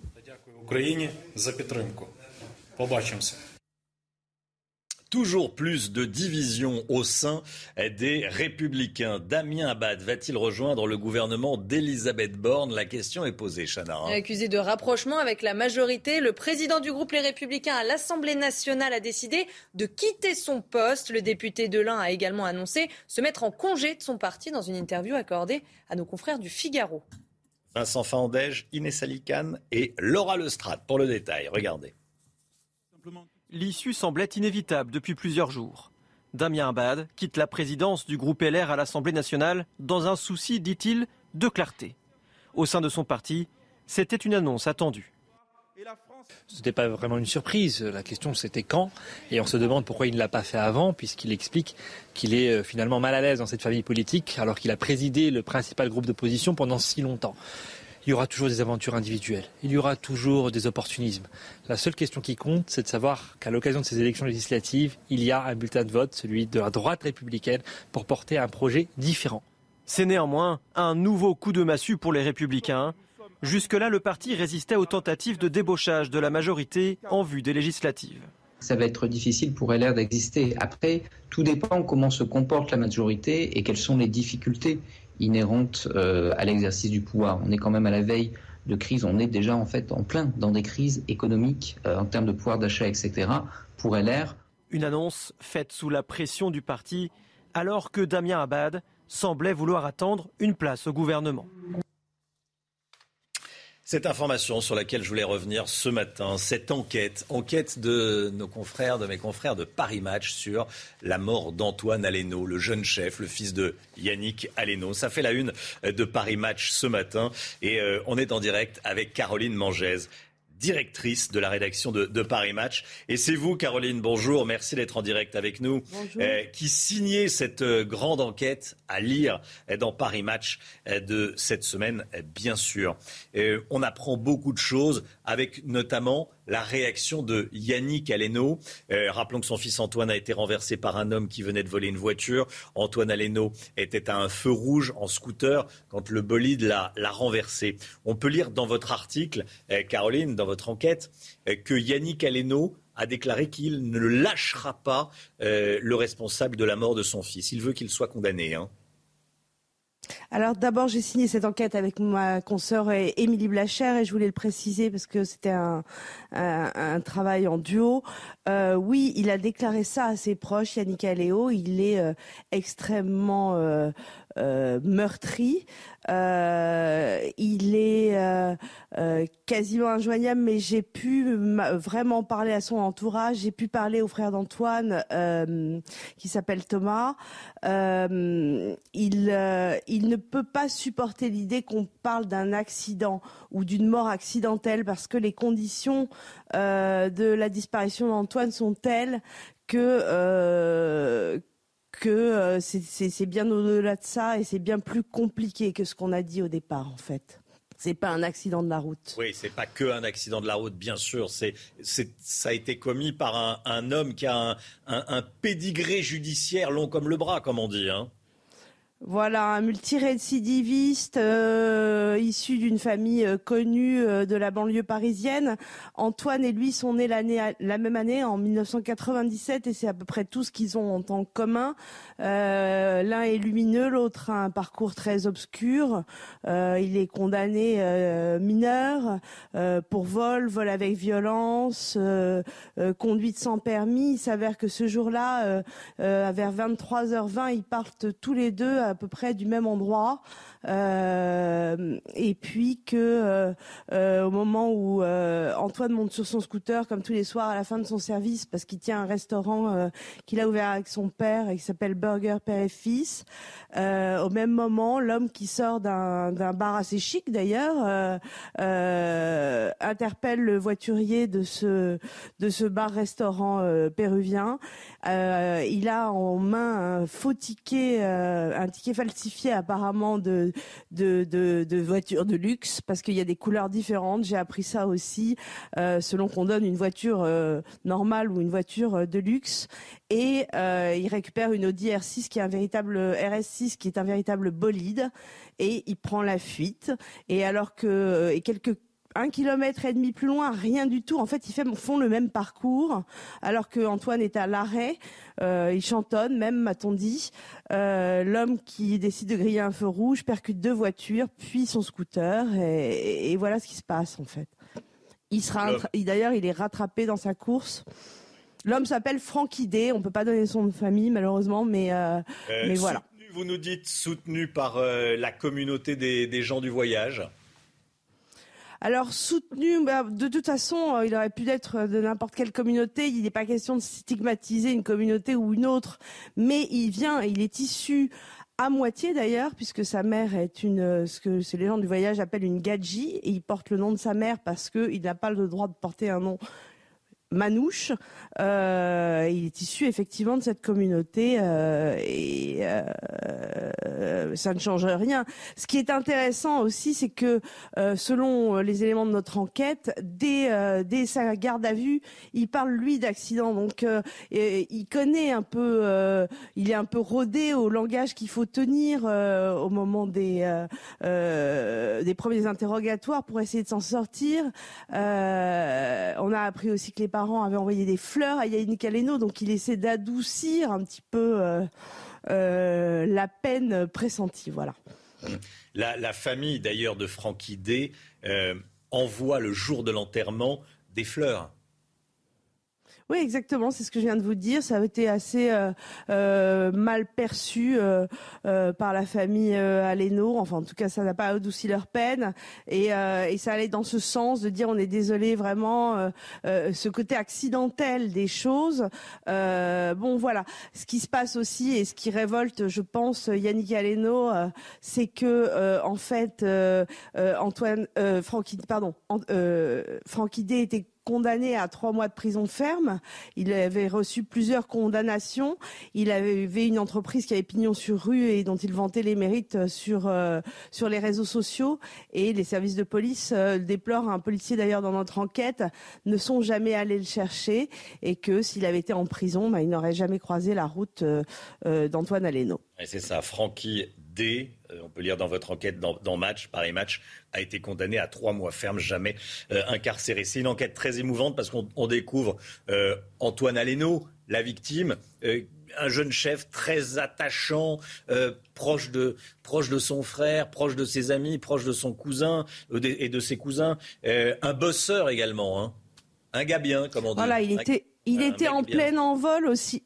Oui, un type formidable, en plein envol, aussi lumineux que que la personne qu'il percute est est obscure. Euh, C'était euh, euh, quelqu'un qui avait, j'ai eu au téléphone beaucoup de chefs. Il a eu un parcours. Euh, il a commencé très tôt la cuisine. Il a fait trois écoles hôtelières. J'ai eu les dirigeants de ces écoles hôtelières. J'ai eu des chefs sous l'aile duquel il a commencé à travailler. Et c'était toujours la même rengaine. C'était à la fois quelqu'un de extrêmement vivant, rigolo, amusant euh, euh, qui avait beaucoup d'amis, un peu euh, un fêtard aussi, quelqu'un qui aimait s'amuser. Et en même temps, on connaît la rigueur qu'il faut, surtout en cuisine. Il est passé par tous les échelons. Il a été commis, il a été à la plonge, il a tout fait. Et il était extrêmement courageux parce que c'est un métier difficile. il se levait tôt le matin, il rentrait tard le soir.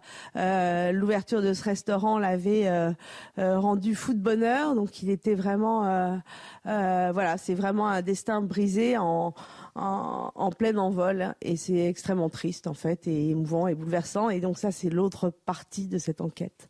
Merci beaucoup Caroline Mangès, directrice de la rédaction de Paris Match dont on va revoir la, une. Euh, Paris Match de, cette semaine. Merci beaucoup Caroline Mangès d'avoir été en direct avec nous ce matin dans la matinale. Il est 7h16, voici la, la une de, de l'article de cette enquête. C'est l'heure du point faux avec vous, Chanel Housteau.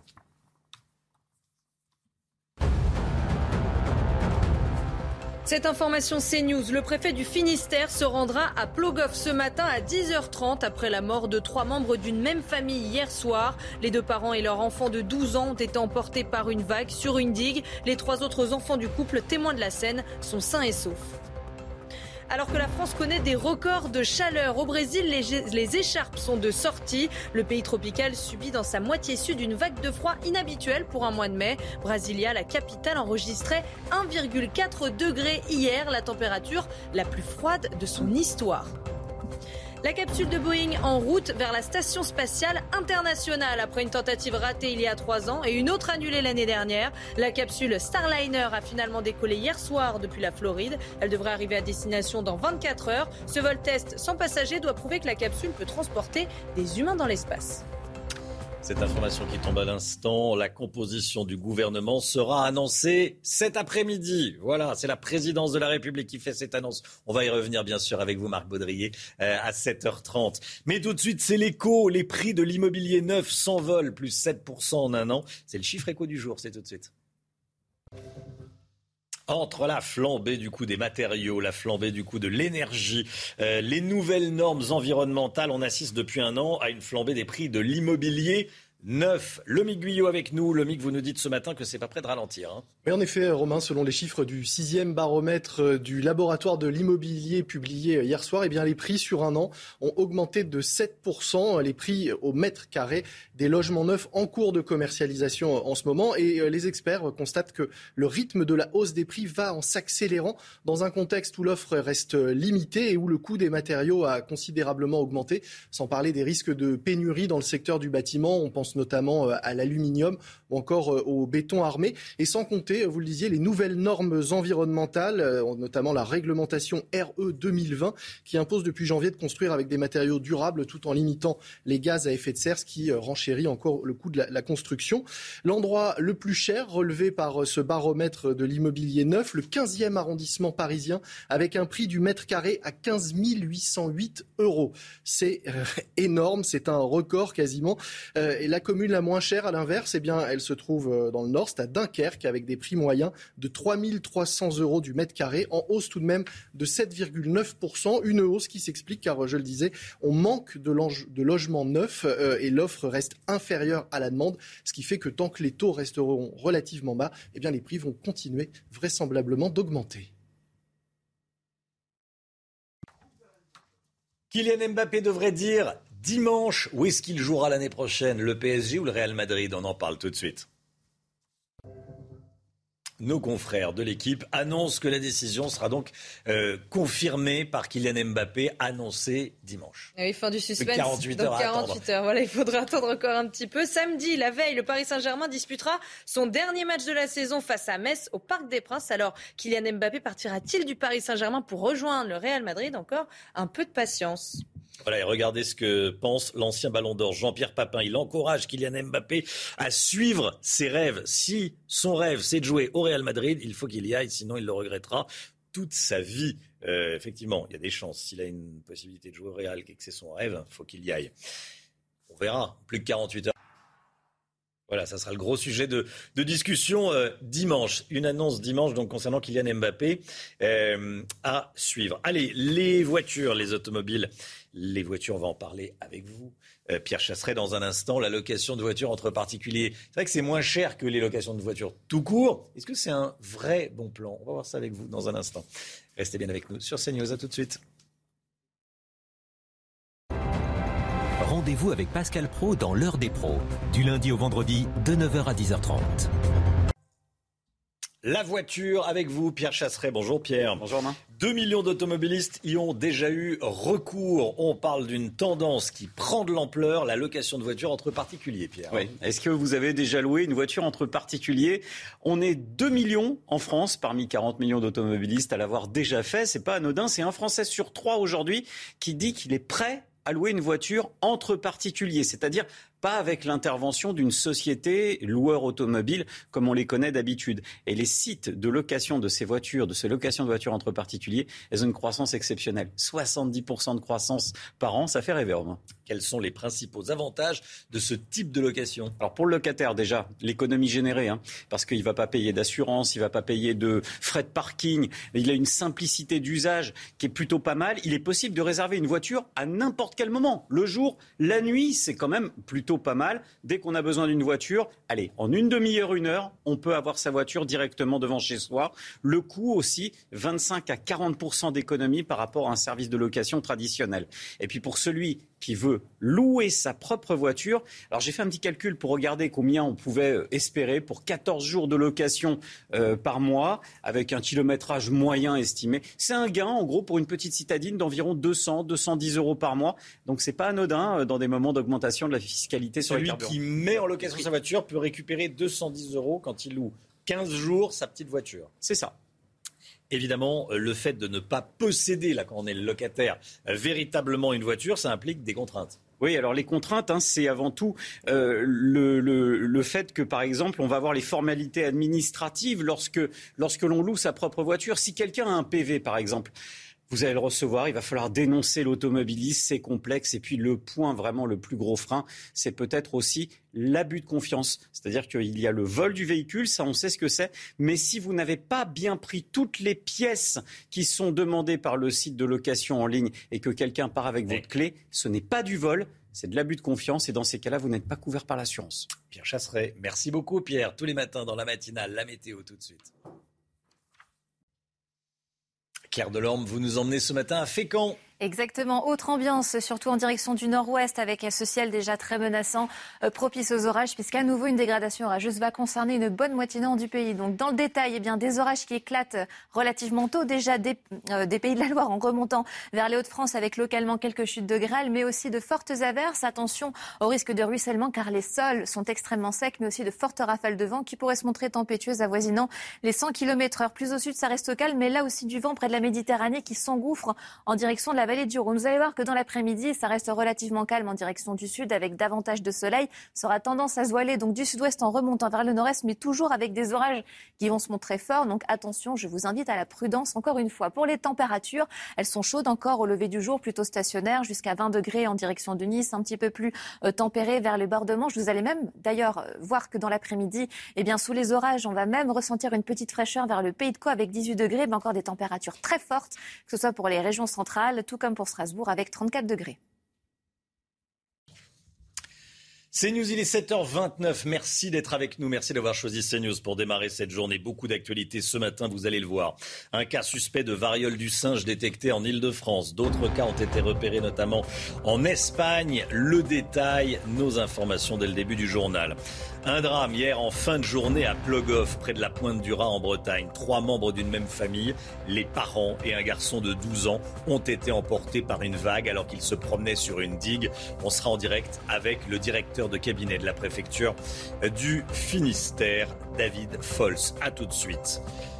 Cette information qui est tombée euh, il y a quelques instants, la composition du nouveau gouvernement d'Elisabeth Borne sera annoncée cet après-midi. Premier conseil des ministres, lundi. Les informations de Marc Baudrier. A tout de suite, Marc.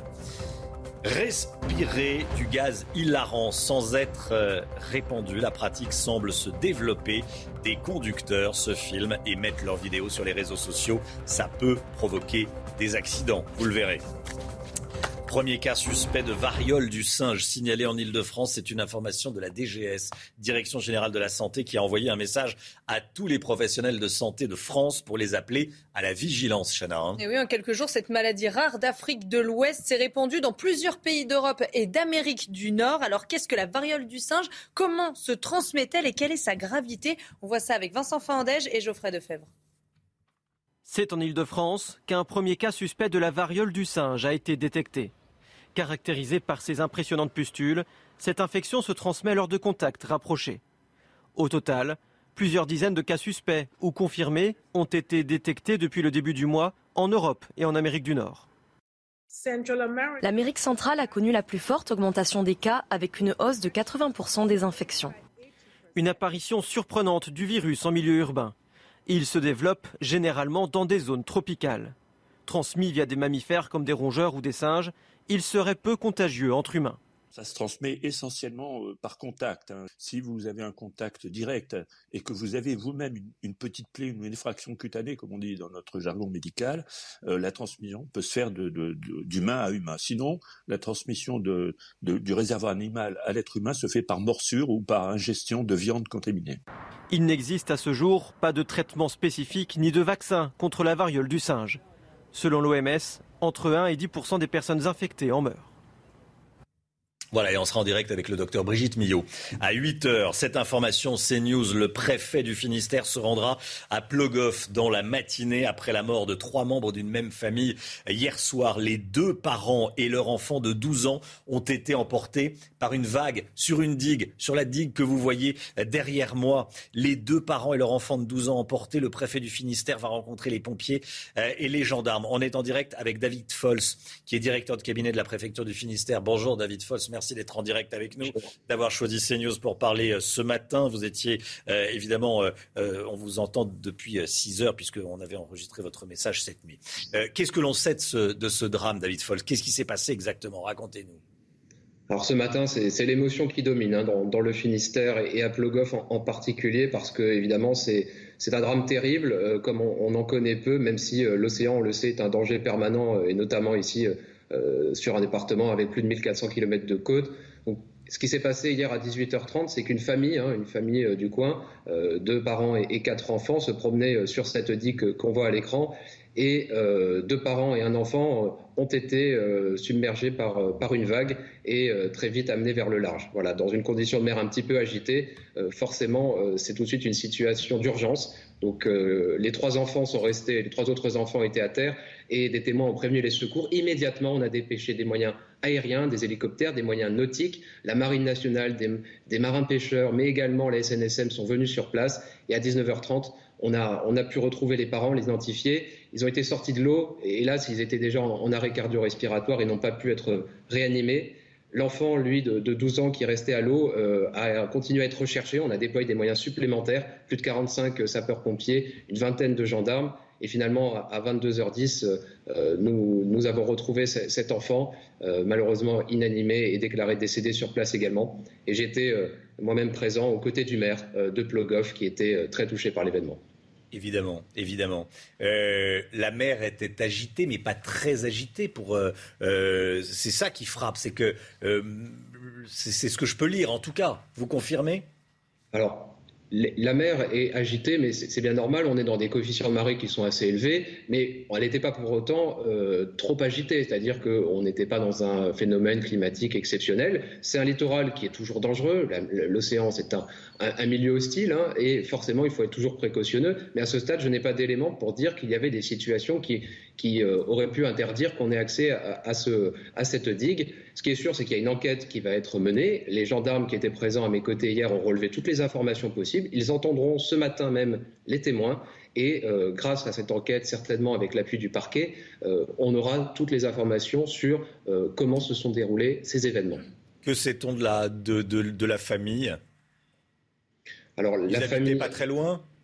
Exactement. La, famille est, résidente dans, dans ce, territoire, c'est à quelques kilomètres de la pointe du Raz. Ils, ils habitaient au Dierne. Et euh, donc les, les, maires euh, connaissaient bien sûr euh, cette famille. et bien sûr, c'est l'émotion qui va dominer sur place parce que ce sont des gens du coin. Alors ce que je peux vous dire aussi, c'est que les trois enfants qui ont vécu ces événements ont été pris immédiatement en charge par les sapeurs-pompiers. Je veux remercier encore le travail des gendarmes, des pompiers de la SNSM et de la Marine nationale parce qu'une cellule psychologique d'urgence a été mise en place. Le rectorat aussi va prendre toutes les mesures pour s'assurer que, les élèves scolarisés soient, soutenus dans cette épreuve et je peux vous assurer du soutien de l'État et le préfet du Finistère, Philippe May, le dira également. C'est un soutien aujourd'hui qui est très important au niveau local, soutien de la famille, soutien de la commune et soutien avec les élus locaux. David Fols. Merci beaucoup d'avoir été en direct avec nous, directeur de cabinet du préfet euh, du, Finistère. Voilà, terrible, terrible drame. Et donc le, préfet du Finistère se rendra sur place euh, ce matin. On l'a appris il y a quelques instants, la composition du nouveau gouvernement euh, Borne sera connue cet après-midi. Ce sera le premier d'Elisabeth Borne. Premier conseil des ministres lundi. Marc Baudrier, à quoi peut-on s'attendre? Alors, euh, le Romain, on ne sait pas très bien, c'est l'inconnu. Un peu de choses ont filtré, mais euh, il y a quand même quelques points fixes. Euh, il y en a en tout cas deux, par exemple. Bruno Le Maire devrait être reconduit dans ses fonctions. Gabriel Attal, qui était le porte-parole du gouvernement, devrait hériter d'un ministère important, d'un grand ministère. pour le reste, il y a des personnalités pour lesquelles on s'interroge. Hein. Est-ce que Damien Abad, par exemple, héritera d'un Marocain, d'un secrétaire d'État, d'un secrétariat d'État? On ne sait pas. Éric Dupont-Moretti fera-t-il partie de cette nouvelle équipe C'est aussi une question que tout le monde se pose. Est-ce qu'il y aura des personnalités issues de la société civile? Et puis, dernière question, le nombre. Est-ce qu'on aura autour d'Elisabeth Borne un gouvernement resserré ou au contraire un gouvernement très large? En tout cas, on a eu une très longue attente, presque un mois avant ce gouvernement, et elle risque évidemment cette attente de déboucher sur une déception si on n'a que des ministres techno ou des, ou des hommes politiques euh, qu'on connaît, très attendus. Euh, donc il y a un vrai risque euh, pour Emmanuel Macron et Elisabeth Borne de décevoir après un mois d'attente avec un gouvernement sans surprise. Merci beaucoup. Marc Baudrier, vous y faisiez allusion à l'instant. Damien Abad, euh, accusé de rapprochement avec la majorité. Il était jusqu'à hier soir président du groupe Les Républicains à l'Assemblée nationale. Il a décidé euh, de quitter son poste sous la pression euh, du président des, Républicains qui lui a demandé de choisir son camp. Le député de l'Ain a également annoncé se mettre en congé de son parti dans une interview accordée au Figaro. Et puis, puisqu'on vous parle de choix qui fait polémique, celui de Mathilde Panot, députée La France Insoumise dans le Val-de-Marne, a fait un choix qui fait polémique. Elle a choisi comme suppléante pour les législatives Farida Chic, une soignante condamnée pour avoir jeté des pavés sur des policiers pendant une manifestation de soignants en juin 2020, Chana. Hein. Il y a Mathilde Panot qui s'exprimera aujourd'hui pour se justifier de ce choix. Le détail avec Valérie Labonne. La présidente du groupe La France Insoumise à l'Assemblée nationale, Mathilde Panot, a présenté ce mercredi sa suppléante dans la dixième circonscription du Val-de-Marne. Il s'agit de Farid Achik, l'infirmière que l'on voit sur ces images, en train de faire des doigts d'honneur à des policiers et de lancer des pavés lors de cette manifestation de soignants en plein Ségur de la Santé. Cet employé de l'hôpital Paul Brousse de Villejuif dénonçait ses conditions de travail et avait été violemment interpellé par les forces de l'ordre. En septembre 2021, elle est condamnée pour violence n'ayant pas entraîné d'incapacité temporaire de travail. Elle n'a pas eu d'inscription à son casier judiciaire, qui est donc toujours vierge. Son profil choque notamment le candidat de la majorité présidentielle et adversaire Philippe Ardouin. Il dénonce un manque de respect pour la République et ses représentants et lui demande de retirer son choix. Le parti que nous avons joint n'a pas souhaité s'exprimer sur cette nomination. Mathilde Panot défend son choix dans la presse et met en avant le combat de sa suppléante pour l'hôpital public, notamment pendant la crise du Covid. La consommation de gaz hilarant au volant, elle représente un grand danger à la fois pour les consommateurs et pour les automobilistes autour surtout.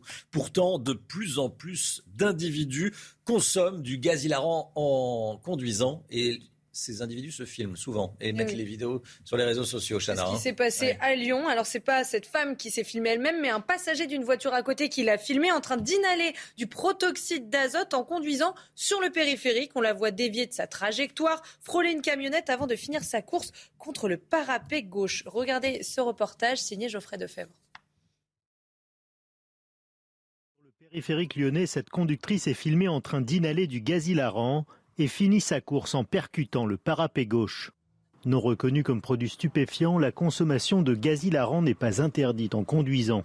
Le fait d'avoir consommé euh, ce gaz hilarant et avoir commis un accident de la circulation avec des blessures corporelles va constituer une circonstance aggravante, mais non pas en tant que telle, à savoir euh, la prise en tant que telle de euh, gaz hilarant parce que ce n'est pas interdit, mais en revanche, on va pouvoir apprécier la dangerosité de madame parce qu'il y a eu un défaut de maîtrise. Utilisé en cuisine ou pour ses effets anesthésiants dans le milieu médical, le protoxyde d'azote n'est pas sans danger.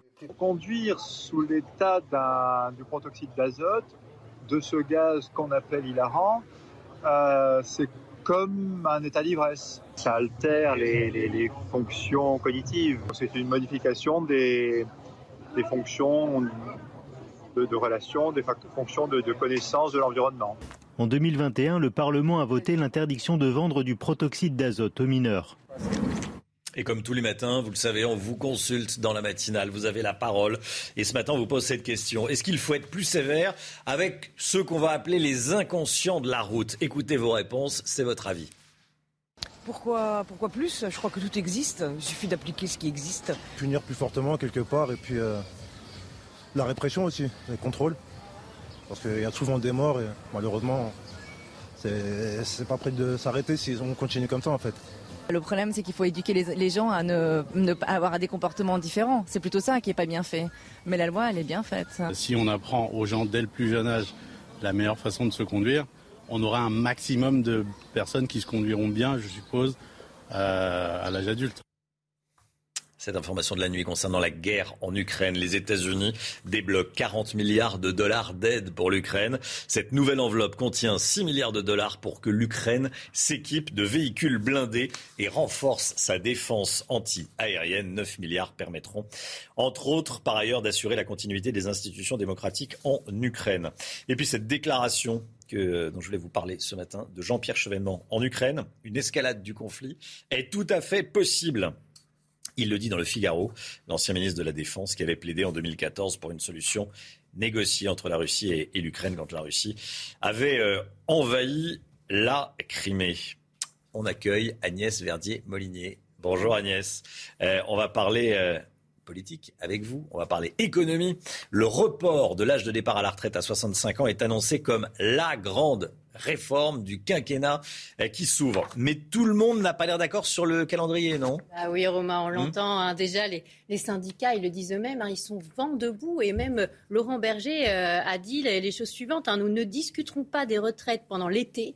Et si le gouvernement se pointe avec ses 65 ans pour tout le monde, on s'y opposera dans la rue avec les autres organisations. Alors c'est clair, hein, ils sont absolument euh, contre. D'autres personnes disent que les rapports du corps, hein, du Conseil d'orientation des retraites, montrent que finalement les déficits ne sont pas si élevés que ça. On voit que tout le monde va s'y mettre pour torpiller cette réforme, alors que c'est la grande réforme qu'il faut absolument adopter parce qu'il y a urgence et que si elle n'est pas adoptée dans les 100 jours, on va pouvoir l'enterrer, cette réforme. Pourquoi forcément dans les 100 premiers jours du mandat? Bah, tout simplement parce qu'on l'a vu hein, avec la réforme systémique, à partir du moment où on commence à dire on va faire une grande consultation, on va demander son avis à tout le monde, etc., ça dure, ça dure pendant des mois. Et puis on a des coups de canif euh, dans le contrat, c'est-à-dire qu'on dit ah mais oui, mais euh, telle ou telle catégorie, finalement, il faudrait leur faire une clause à l'italienne, euh, il faudrait leur faire la, clause du grand-père. En fait, ça veut dire en gros, par exemple, que le public, hein, dans la réforme systémique, ils auraient gardé énormément d'avantages de mode de calcul par rapport au privé. Donc bref, euh, si on écoute Laurent Berger, qu'on discute pas cet été, euh, qu'on se pointe euh, avec la réforme en septembre, eh ben, c'est un enterrement de première classe et ce sera la cata parce que ce quinquennat, à ce moment-là, on pourra rien faire sur le pouvoir d'achat, sur la compétitivité des entreprises, etc. parce que cette réforme des retraites, c'est la pierre angulaire des futures réformes. Tout est aussi lié à la réforme des retraites? Oui, parce que la crise de la dette, elle arrive à grands pas. On en a déjà parlé. Hein. La charge de la dette va exploser dans les prochaines années et que si on ne fait pas euh, ce report de l'âge, eh bien, on va continuer à payer beaucoup plus cher que les autres en retraite. Hein. Nous, on est à 15% de la richesse nationale euh, dépensée en pension, alors que la moyenne en Europe, c'est 12%. Euh, donc, on voit bien qu'on est très, très cher et c'est ça qui génère aussi des déficits. Hein. On sait qu'on a des déficits à plus de 100 milliards d'euros par an. Alors, ce n'est pas que les retraites, mais en partie. Alors, tout ça parce qu'on part de plus en plus tôt à la retraite Alors, on part plus tôt que les autres à la retraite. Hein. Euh, la, réalité, c'est qu'autour de nous, euh, en Europe, hein, on le voit sur la carte, ils sont déjà tous autour de 65 ans. Et même les, les Belges, les Allemands euh, vont partir bientôt à la retraite à 67 ans. Et alors, en plus, on commence à travailler plus tard. Alors, quand on fait une comparaison avec des pays qui nous ressemblent hein, autour de nous, l'Espagne, l'Italie, l'Allemagne et d'autres, eh bien, on travaille 7 milliards d'heures en moins par rapport aux autres. Ça équivaut à 4 millions d'emplois temps plein. Euh, ça veut vraiment dire que là, il y, a un problème. pour pouvoir la redistribuer, il faut, créer de la richesse. Et pour pouvoir baisser le déficit, à un moment, eh ben, il va falloir travailler plus. Et ça passe par cette réforme des retraites. Si on l'enterre, comme propose Laurent Berger, ce sera potentiellement un quinquennat pour rien. Agnès Verdier-Molinier. Pas de quinquennat pour rien. Il faut faire la réforme des retraites dans les 100 jours. Absolument. C'est ce que vous nous dites ce matin. Merci beaucoup Agnès. 7h46, 8 h moins le quart, le point info. Chana Lousteau.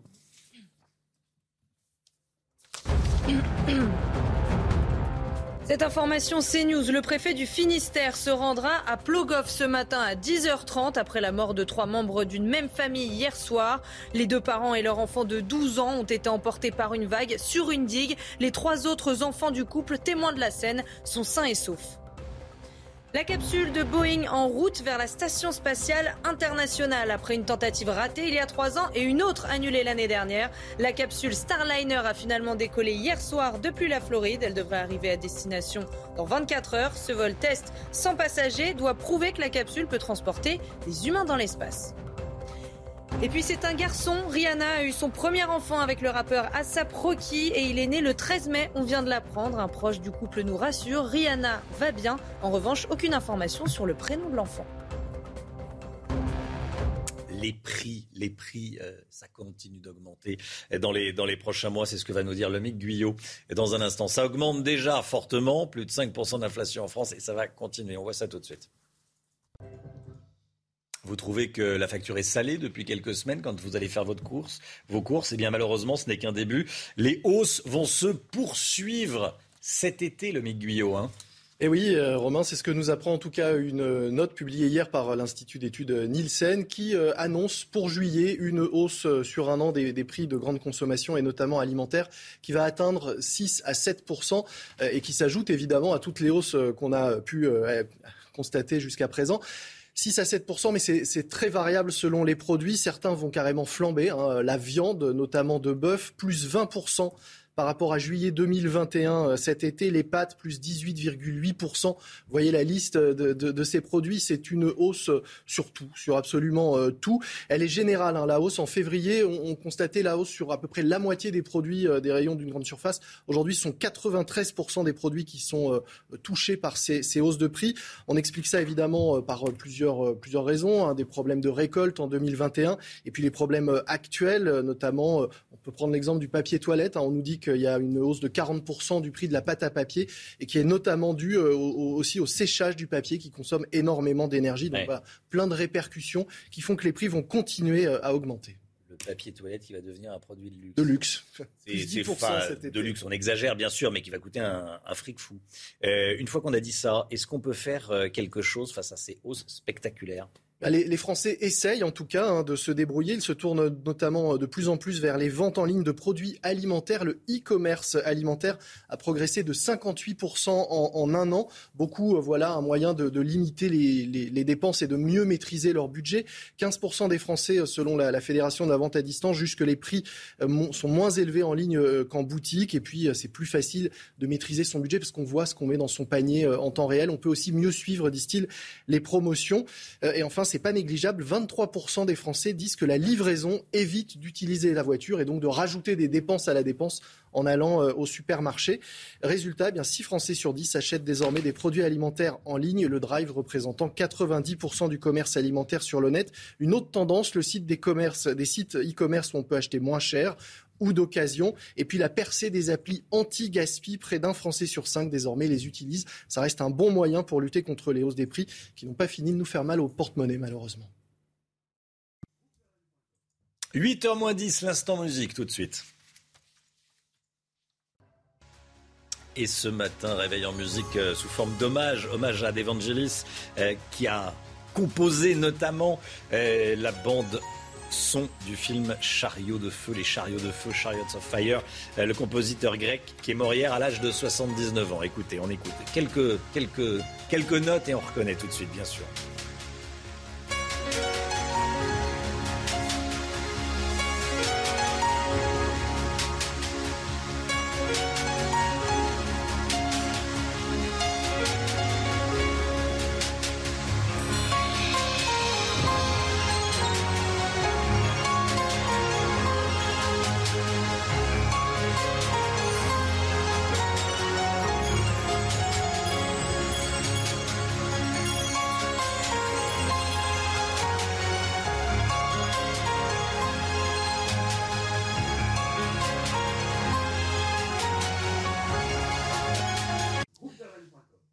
C'est News 7h52. Restez bien avec nous. Dans un instant, on rejoindra Michael Chailloux à Plogoff, dans le Finistère, où s'est produit un drame hier en, fin de journée. Trois membres d'une même famille, les parents et un enfant de, 12 ans, qui ont été emportés par une vague sur la digue que vous voyez derrière moi. On va vous raconter euh, ce qui s'est passé. Beaucoup d'actualités. Un cas suspect de variole du singe détecté en Ile-de-France. On sera avec le docteur Brigitte Millot.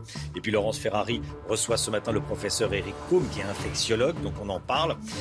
Et puis, on va parler euh, également du, gouvernement. Le gouvernement qui va être annoncé cet après-midi. C'est ce que dit l'Elysée. Qu'est-ce qu'il faut en attendre?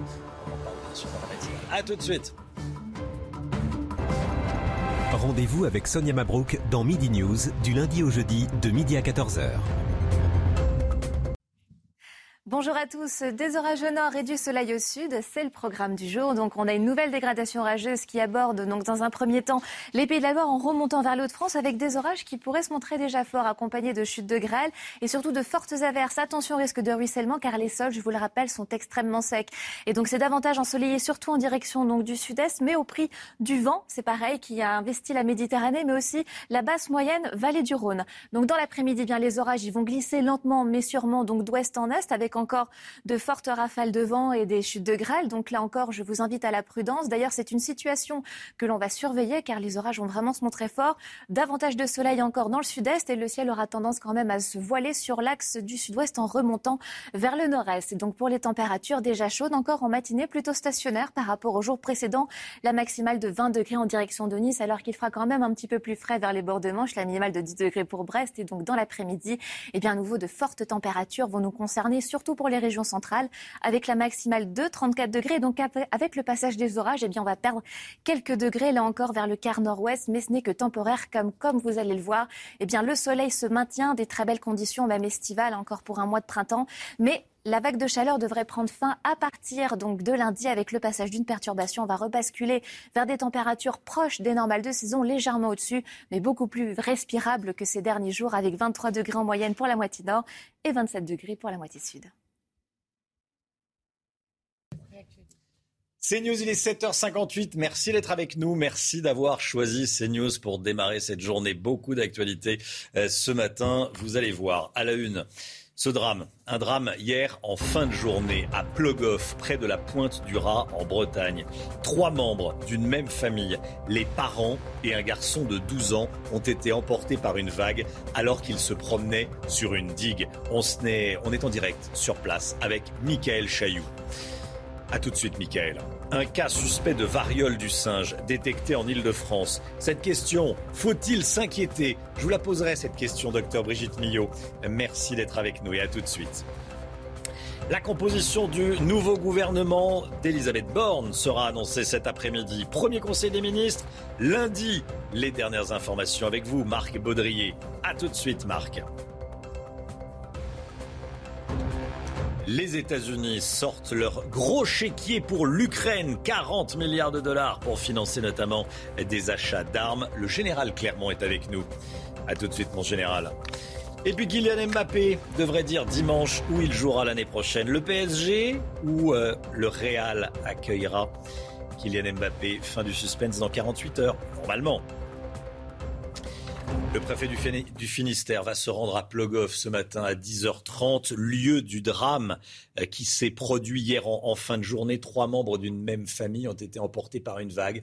Ils se promenaient hier soir sur la digue que vous voyez derrière moi. Ils ont donc été emportés euh, par la mère, les deux parents et euh, leur enfant de, 12 ans, l'un de leurs enfants de, 12 ans, emportés par une vague sur une digue. le préfet du Finistère rencontrera notamment les pompiers et les gendarmes. Michael Chailloux en direct de Plogoff. Michael, qu'est-ce qu'on sait exactement de ce qui s'est passé? Racontez-nous. Alors Romain, l'accident s'est produit vers 18h40 euh, hier soir. La famille donc de quatre enfants et, donc les deux parents euh, étaient euh, en balade ici sur place à Plogoff et à un certain moment la famille s'est séparée en deux groupes. Les parents, le papa âgé de 55 ans et son épouse 33 ans, avec euh, un de leurs enfants âgé d'une douzaine d'années, un fils, euh, se sont euh, baladés sur cette digue que vous voyez derrière moi. On était environ une heure avant la marée haute et là, ils ont été happés par une vague qui est passée au-dessus de cette digue brise-lame ici à Plogoff. Ce drame s'est passé évidemment sous les yeux par les secours. Le papa et la maman ont été récupérés vers 19h30, donc euh, même moins d'une heure euh, après euh, les faits, ils étaient en arrêt cardio-respiratoire, ils n'ont pu être ranimés et le jeune garçon de 12 ans a été lui retrouvé sans vie aux alentours de 22 heures. C'est un site ici remarquable, pas connu ou reconnu comme étant dangereux. C'est un site de promenade. On est vraiment à, quelques encablures de la pointe du Raz. Et ce que je peux vous dire, c'est que les autorités dès hier soir, dès hier soir, pardon, trouvaient cet accident toujours surprenant car les conditions météo étaient plutôt clémentes sur zone. Certes, les coefficients de marée sont encore importants, 89, 90. On est loin des grandes marées classiques en Bretagne à 110 avec souvent des conditions assez tempétueuses. On était plutôt sur une météo assez clémente et donc cette vague a surpris cette famille.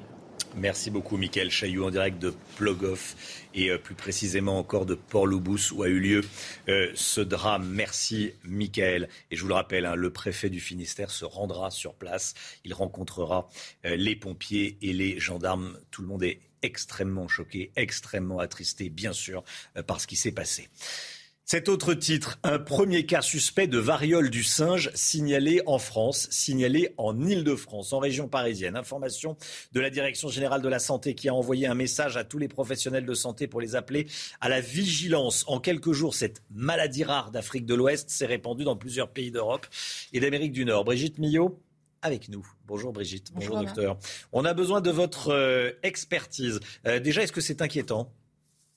Alors, euh, inquiétant, non, il faut surveiller. On va rappeler qu'effectivement, il y a eu un premier cas au Royaume-Uni le 6 mai, et depuis, on est à peu près entre l'Italie, Portugal, Espagne, Royaume-Uni, Canada, États-Unis, France, vous l'avez dit, avec un cas à plus de 130 cas, donc ça évolue assez rapidement.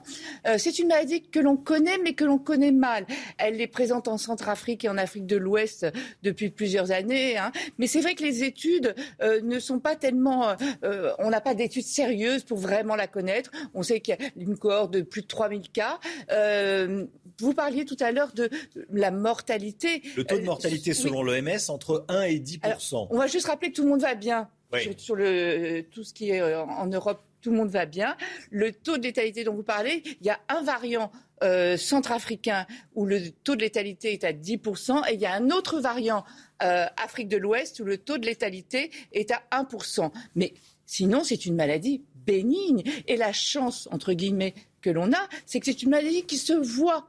Ce qui était terrible avec euh, l'épidémie à laquelle tout le monde pense, c'est qu'elle ne se voyait pas. Il y avait des formes asymptomatiques. Là, on a des symptômes quasi immédiats, avec des macules, des pustules, des vésicules, etc. Donc, dans la plupart des cas, ça entre dans l'ordre en quelque temps. On va rappeler aussi que ce sont essentiellement des jeunes qui sont touchés. Pourquoi? Parce que les, moins de 45 ans ne sont pas vaccinés, alors que les autres ont été vaccinés contre la variole, qui procure une immunité croisée à 85%, donc ils sont beaucoup plus protégés. En revanche, ça va peut-être remettre en cause, il s'agit d'hommes jeunes, ça se transmet par les fluides corporels, par les muqueuses, donc peut-être lors de rapports sexuels. Donc il va peut-être malheureusement falloir repenser euh, les rapports, à les, protéger à nouveau. Merci beaucoup, docteur. Le professeur Eric Combe, infectiologue, sera l'invité dans une dizaine de minutes de Laurence Ferrari. Professeur Combe, invité de Laurence Ferrari, 8h15. Cette autre information de la matinée, la composition du nouveau gouvernement sera annoncée cet après-midi. Premier conseil des ministres, lundi, Marc Baudrier. Qu'est-ce que l'on peut dire ce matin? Eh bien, écoutez, pas grand-chose. On peut dire il y a quelques ah bah, certitudes. merci. Quelques certitudes. pas grand-chose de certain. Euh, parce que la secret a été très bien gardée par euh, Emmanuel Macron. Euh, le ministre des Finances, Bruno Le Maire, devrait rester. Gabriel Attal, le porte-parole des, du gouvernement, devrait hériter d'un grand ministère, d'un ministère important. pour le reste, beaucoup de questions. Est-ce que Damien Abad aura un ministère, un secrétaire d'État, un secrétariat d'État On ne sait pas. Là. Est-ce que Éric Dupont-Moretti, qui a eu des ennuis judiciaires, sera toujours là? Euh, Mystère aussi. Est-ce qu'on aura des ministres issus de la société civile? C'est souvent ça qu'on regarde, qu'on explore, qu'on surveille de près. Euh, on n'a aucune indication dans ce sens-là pour l'instant. Et puis on regardera évidemment le nombre de ministères, de ministres. Est-ce que ce sera un gouvernement resserré? Est-ce qu'au contraire ce sera un gouvernement très large? Généralement, quand il y a une reconduction de gouvernement, il a, tendance à se resserrer. On verra si c'est le cas après-midi. En tout cas, il y a une très longue attente, hein, presque un mois d'attente entre le second tour des présidentielles et euh, l'annonce de ce gouvernement. D'ailleurs, il aurait pu le préparer avant le second tour des présidentielles, Emmanuel Macron, puisque l'issue du second tour ne faisait pas tellement euh, de débat. Et malgré tout, on a entendu très longtemps, et ça ouvre donc un risque de déception euh, si euh, jamais le gouvernement est, est, constitué de personnalités très attendues et déjà euh, hmm. très connues et un peu usées auprès, en termes d'image auprès des Français. Merci beaucoup, Marc Baudrier. Euh, on en parle ce matin, bien sûr, hein, Marc. Euh, Damien Abad, est-ce qu'il va rejoindre le gouvernement Borne Accusé de rapprochement avec la majorité, le président du groupe Les Républicains à l'Assemblée a décidé de quitter son poste, Chana. Hein. Et le député de l'Ain a également annoncé se mettre en congé de son parti dans une interview accordée à nos confrères du Figaro. La guerre en Ukraine et les évacuations qui se poursuivent à Mariupol. Selon Moscou, 1730 soldats ukrainiens retranchés dans l'usine d'Azovstal se sont rendus depuis lundi, dont 800 ces dernières 24 heures. Mais les souterrains de la Syrie sont toujours occupés par des Ukrainiens. Dans une vidéo publiée hier, le commandant adjoint du régiment Azov a confirmé être toujours dans l'usine avec le reste du commandement. Quant aux États-Unis, ils débloquent 40 milliards de dollars d'aide pour l'Ukraine, 6 milliards d'armement, 9 milliards pour les institutions démocratiques. Concernant l'armement, Général Clermont avec nous, de quoi parle-t-on exactement, mon général? Bon, Il est important de noter que 40 milliards, c'est une, une somme colossale qui est même supérieur à ce qu'avait demandé le président Biden, parce qu'il avait demandé 33 milliards et le Congrès lui donne 40 milliards. Souvenons-nous qu'en mars, ça avait été 15 milliards qui avaient été alloués par le Congrès. Donc on change d'échelle avec ces 40 milliards. Dans les 40 milliards, vous l'avez dit, il y a deux choses importantes. D'abord, c'est un, un, une majorité. Euh, un vote. Le Congrès a voté avec une très grande majorité, soutenue par les démocrates et les républicains. Et à cette occasion, d'ailleurs, euh, j'aimerais citer la, la, façon dont le chef des Républicains euh, au Sénat a motivé ses troupes avant le vote. Voilà ce qu'il a déclaré. Les mesures d'aide à l'Ukraine sont bien plus que de la simple charité. La sécurité et les intérêts stratégiques américains seront façonnés par l'issue de ce conflit. Donc on voit bien que dans cette aide, il y a vraiment deux objectifs. Premier objectif, c'est d'alimenter euh, les Ukrainiens dans la durée, parce que sa guerre va être longue, de façon à ce qu'ils continuent à, à tenir tête aux Russes et avec des objectifs qui sont de guerre qui ne sont pas encore définis ni du côté ukrainien ni du côté russe véritablement. Et puis on se rend compte aussi que finalement c'est ce flux d'armement, euh, ce flux de renseignements américains qui joue un rôle majeur dans l'issue de cette guerre. Et c'est même lui qui pourrait jouer le rôle décisif. Donc euh, les Américains ont un, un, rôle et un point important au travers de, ce soutien financier vis à -vis de l'Ukraine. Général Clermont avec nous. Merci mon général. 8h09. Restez bien sur CNews. Dans un instant, Laurence Ferrari reçoit le professeur Eric Combe, infectiologue. Il sera question évidemment du, euh, de la variole du singe, un cas suspect pour le moment euh, détecté en France. Restez bien sur CNews. À tout de suite. Rendez-vous avec Pascal Pro dans l'heure des pros, du lundi au vendredi de 9h à 10h30.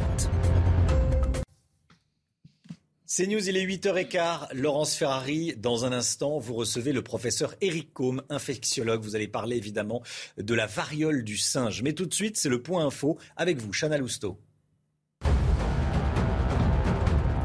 Cette information CNews, le préfet du Finistère se rendra à Plogoff dans la matinée après la mort de trois membres d'une même famille hier soir. Les deux parents et l'un de leurs enfants de 12 ans ont été emportés par une vague sur une digue. Les trois autres enfants du couple témoins de la scène sont sains et saufs. Alors que la France connaît des records de chaleur au Brésil, les écharpes sont de sortie. Le pays tropical subit dans sa moitié sud une vague de froid inhabituelle pour un mois de mai. Brasilia, la capitale, enregistrait 1,4 degré hier, la température la plus froide de son histoire. Le suspense prendra fin ce week-end. Kylian Mbappé va annoncer sa décision concernant son avenir en club. Alors Paris Saint-Germain ou Real Madrid, plus que quelques heures de patience. Laurence Ferrari, le professeur Eric Combe est votre invité ce matin. Bonjour, professeur. Bonjour. Euh, on va parler de l'état de l'hôpital qui est très inquiétant, euh, évidemment la pandémie de Covid. Mais il y a ces inquiétudes qui montent autour de ce premier cas de variole du singe qui a été détecté en Ile-de-France. Un, virus qui est déjà très présent en Amérique du Nord, en Afrique, puisque euh, évidemment c'est là dont il vient. Est-ce que vous pouvez nous dire s'il y a un réel danger, comment il se transmet, quels sont les risques? Alors, c'est un, virus qui vient d'Afrique, effectivement. On connaît mal cette maladie, il faut quand même euh, le préciser. Il n'y a pas eu beaucoup de publications. Euh, la plus grande publication, il y a quelques milliers de cas, mais c'est assez mal documenté parce que c'était surtout dans des régions rurales d'Afrique. Euh, il y a eu, en 2018, il y a eu trois cas importés d'Afrique vers l'Europe et Israël, deux cas en Angleterre, un cas en Israël. Et là, cette fois-ci, il y a eu un cas importé du Nigeria euh, en Angleterre. Et puis apparemment, il y a eu une diffusion euh, et on a maintenant des cas dans beaucoup de pays d'Europe, euh, aux États-Unis et au Canada. Alors, quels sont les symptômes qui doivent inquiéter? Alors, les symptômes, c'est normalement une maladie virale, donc vous avez comme une grosse virose, c'est-à-dire avec de la fièvre, euh, des maux de tête, euh, des douleurs musculaires. Et puis vous avez une éruption cutanée qui est assez caractéristique par le type de lésion. Des euh, pustules, hein, ça. Voilà. Alors normalement c'est effectivement des lésions. C'est une grosse varicelle. Voilà. Pour, pour parler aux gens, ça ressemble. Les lésions cutanées ressemblent à celles de la varicelle. C'est ce qu'il faut. C'est ce qu'il faut se dire. apparemment, d'après ce que j'ai entendu ce matin, chez des Canadiens, c'est des lésions qui sont localisées au niveau génital et dans la région périanale. D'accord. Donc ça touche une communauté en particulier? Alors clairement, oui, euh, euh, les données européennes, je les ai pas en totalité, mais sur ce qui se passe au Canada, et je me fie à ce qui se passe au Canada parce que c'est là où il y a le plus de cas euh, qui ont été discutés en toute transparence. Il y a eu 15 cas, 17 cas pardon au Canada, avec un lien avec un quelqu'un qui est hospitalisé à Boston avec un diagnostic confirmé de variole du singe, et ces 17 personnes sont effectivement des hommes jeunes appartenant tous à la communauté homosexuelle. D'où l'importance de la prévention, évidemment, et de euh, absolument, il faut absolument rappeler les règles de safer sex qu'on a eu trop tendance à oublier ces derniers temps, euh, notamment dans la communauté homosexuelle. Il faut absolument leur rappeler l'importance de ces règles. Bien, entendu, ce virus peut, être amené à se propager dans, dans, la population. C'est euh, une zoonose. Est-ce qu'il y a le vaccin existe encore ou pas? On, sait que la variole a été éradiquée au plan mondial. Est-ce qu'il y a une possibilité de reproduire du vaccin? Je sais que l'Espagne et la Grande-Bretagne commence déjà euh, à, recommander du vaccin contre la variole. Alors c'est le, effectivement, c'est le cousin, ce, virus de variole du singe, c'est le cousin euh, du virus de la variole humaine, qui est une maladie qui a disparu euh, à la fin des années 70, qui a été déclarée éradiquée, la seule maladie infectieuse d'ailleurs éradiquée complètement jusqu'à maintenant grâce au vaccin. Et il se trouve que ce vaccin contre la variole protège également de la variole du singe, pas à 100%, hein, ça protège à 85%, et ça protège en tout cas des formes potentiellement graves euh, de la variole du singe. Donc peut-être qu'effectivement, euh, il va falloir envisager de vacciner euh, les personnes à risque, en tout cas autour d'un cas. C'est ce qui avait été fait aux États-Unis à l'occasion d'une épidémie dont le point de départ avait été animal d'ailleurs à partir de, de chiens de prairie. Donc il serait prudent que la France commande quelques doses de ce vaccin euh, contre la variole. Bah, Pour l'instant, il n'y a qu'un cas, euh, mais il est probable qu'il y ait d'autres cas qui émergent dans les jours qui viennent, puisque au Canada, euh, si mes souvenirs sont bons, le premier cas, c'était il y a une dizaine de jours, et puis après deux autres cas quelques jours après, puis maintenant, on en est à 17 cas. Est-ce que c'est une maladie létale? Et dans quel cas? Alors, en Afrique, elle est euh, létale euh, dans environ 1% des cas pour le variant ouest-africain. Il y a deux variants, il y a un variant ouest-africain, il y a un variant centrafricain. Le variant centrafricain est plus grave, euh, avec une mortalité qui peut être plus élevée. là, le variant ouest-africain est moins sévère, moins contagieux. la mortalité dépasse pas 1% en Afrique, mais sur l'épidémie qui avait eu lieu aux États-Unis, où il y avait eu, je crois, 200 et quelques cas, il n'y avait pas eu de décès. Euh, néanmoins, il faut être extrêmement vigilant. Hein. On en est au début, euh, on ne connaît pas bien cette maladie, euh, donc il faut, être, vigilant. Mais bon, pas inquiet. Pas, inquiet pour l'instant. et ceux qui ont été vaccinés contre la variole sont, avant 1980 sont à peu près protégés ou pas? Oui, oui, ces personnes-là sont protégées à 85%, euh, comme je l'ai dit précédemment. Donc c'est ce qui explique d'ailleurs qu'on voit probablement plus de cas chez des personnes jeunes qui, elles, n'ont pas été euh, vaccinées contre la variole. Bon, donc pas de panique euh, à propos de cette variole Non, pas de panique, mais vraiment la nécessité d'être très vigilant, notamment dans la communauté homosexuelle. Très bien. Euh, on va parler du Covid, évidemment. C'est euh, un autre type de virus euh, qui, lui, évidemment, on, connaît mieux. la situation s'est stabilisée en France. L'épidémie est en décroissance, vraiment. les variants, eux aussi, sont présents. Le BA5 est très présent au Portugal, notamment. Est-ce que ça veut dire qu'il peut arriver très rapidement dans les prochaines semaines en France? Bah, Ça veut dire que, bon, on a on a décidé de vivre avec, hein, ce qui m'apparaît d'ailleurs une euh, décision euh, tout à fait euh, logique. Il faut quand même rappeler que on vit avec, donc il y a toujours des cas. Hein, euh, faut pas l'oublier, il y a des morts. Tous les jours, il y a encore des morts du Covid, donc faut être extrêmement vigilant. il y aura de nouveaux variants qui vont émerger, c'est absolument évident. et il faudra continuer à se vacciner, et, et notamment à l'entrée de l'hiver, il faudra être très vigilant. Est-ce que le fait qu'on ait enlevé les masques, que les dernières mesures barrières aient été levées, est un risque pour vous? Ben, oui, c'est un risque potentiel, évidemment. Je pense que les personnes à risque doivent continuer à porter le masque, notamment dans les lieux euh, confinés, hein, euh, pour garder un terme que tout le monde connaît bien maintenant. Euh, mais pour le reste, l'été arrive, donc on vit plus dehors. donc je pense que ceci compensera cela. Et pas d'alerte majeure sur la rentrée avec l'arrivée des températures plus froides et donc la recrudescence du virus? Il faut s'y attendre quand même. Hein. Ben, c'est un virus, les virus respiratoires se transmettent mieux l'hiver, hein, de toute façon. Donc euh, il faut s'attendre. Il y aura d'autres vagues épidémiques. Hein. Elles seront de moindre ampleur avec un impact moindre sur le système hospitalier. Euh, mais à l'entrée de l'hiver, il faudra quand même être vigilant. Et est-ce qu'avec euh, un virus qui aura une moindre dangerosité ou pas? Ou est-ce que c'est pas automatique en fait que plus il y a des variants et moins il soit dangereux? Non, c'est pas automatique, mais bon, l'histoire des épidémies nous a quand même appris que ça se passait très souvent comme ça. Donc de, de moins en moins dangereux pour ces variants? A priori, oui, il faut l'espérer. Euh, vous parlez de l'hôpital. la situation est catastrophique selon certains responsables hospitaliers. L'hôpital semble au bord du gouffre, notamment en prévision de cet été. Les congés que vont prendre les personnels de santé. Selon le professeur Rémi Salomon, le représentant des médecins des CHU de France, on a un risque imminent de rupture de l'accès aux soins. Partout, on manque de lits d'infirmières d'urgentistes. Rupture de l'accès aux soins, c'est-à-dire des gens qui ne pourront pas être soignés dans notre pays? Bah, Malheureusement, euh, vous savez, il faut quand même dire que c'est déjà le cas. Euh, les personnes qui nous écoutent euh, savent probablement ce que je veux dire en parlant des déserts médicaux. Donc il y a un problème dans les hôpitaux, mais il y a également un problème en dehors des hôpitaux. C'est un problème qui touche la médecine en général, euh, et notamment la médecine de ville, euh, différentes spécialités où on ne trouve pas de personnes pour remplacer euh, des généralistes, des gynéco-obstétriciens, des dermatologues, d'autres spécialités où on ne trouve plus de spécialistes pour les remplacer. Donc c'est un problème pour moi général pas uniquement des hôpitaux, évidemment, qui concerne les hôpitaux, qui concerne les urgentistes, qui concerne les maternités, mais qui concerne l'ensemble de la médecine. C'est ça qui est inquiétant.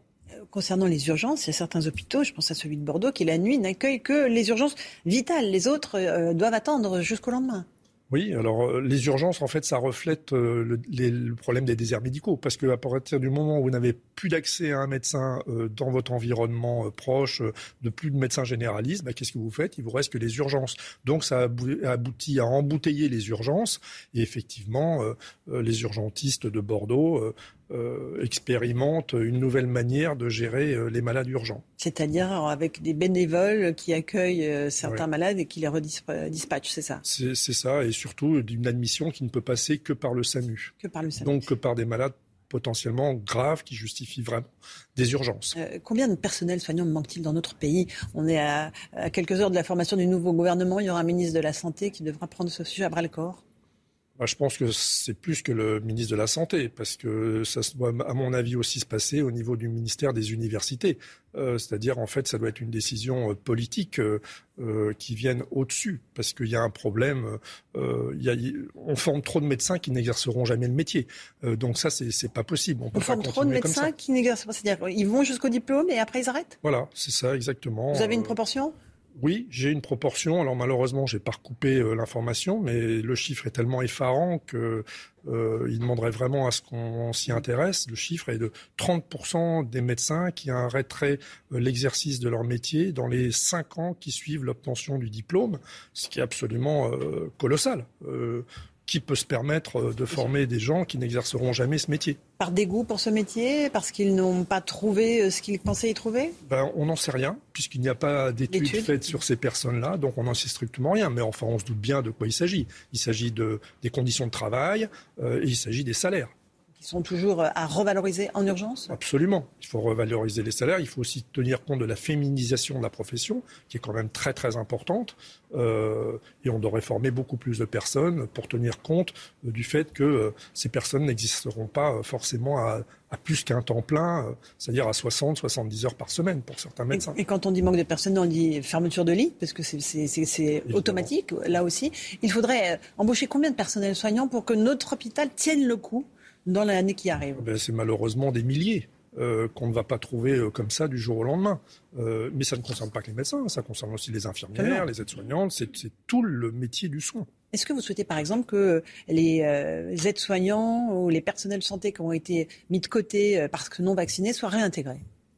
Alors ça, c'est un, problème très délicat qui renvoie d'ailleurs à, la sélection parce que je pense que quand on sélectionne des soignants, on doit s'assurer qu'ils se vaccineront contre la grippe, comme contre d'autres maladies qui pourraient transmettre à leurs malades. Parce que le problème est quand même là, c'est la transmission à des malades fragiles.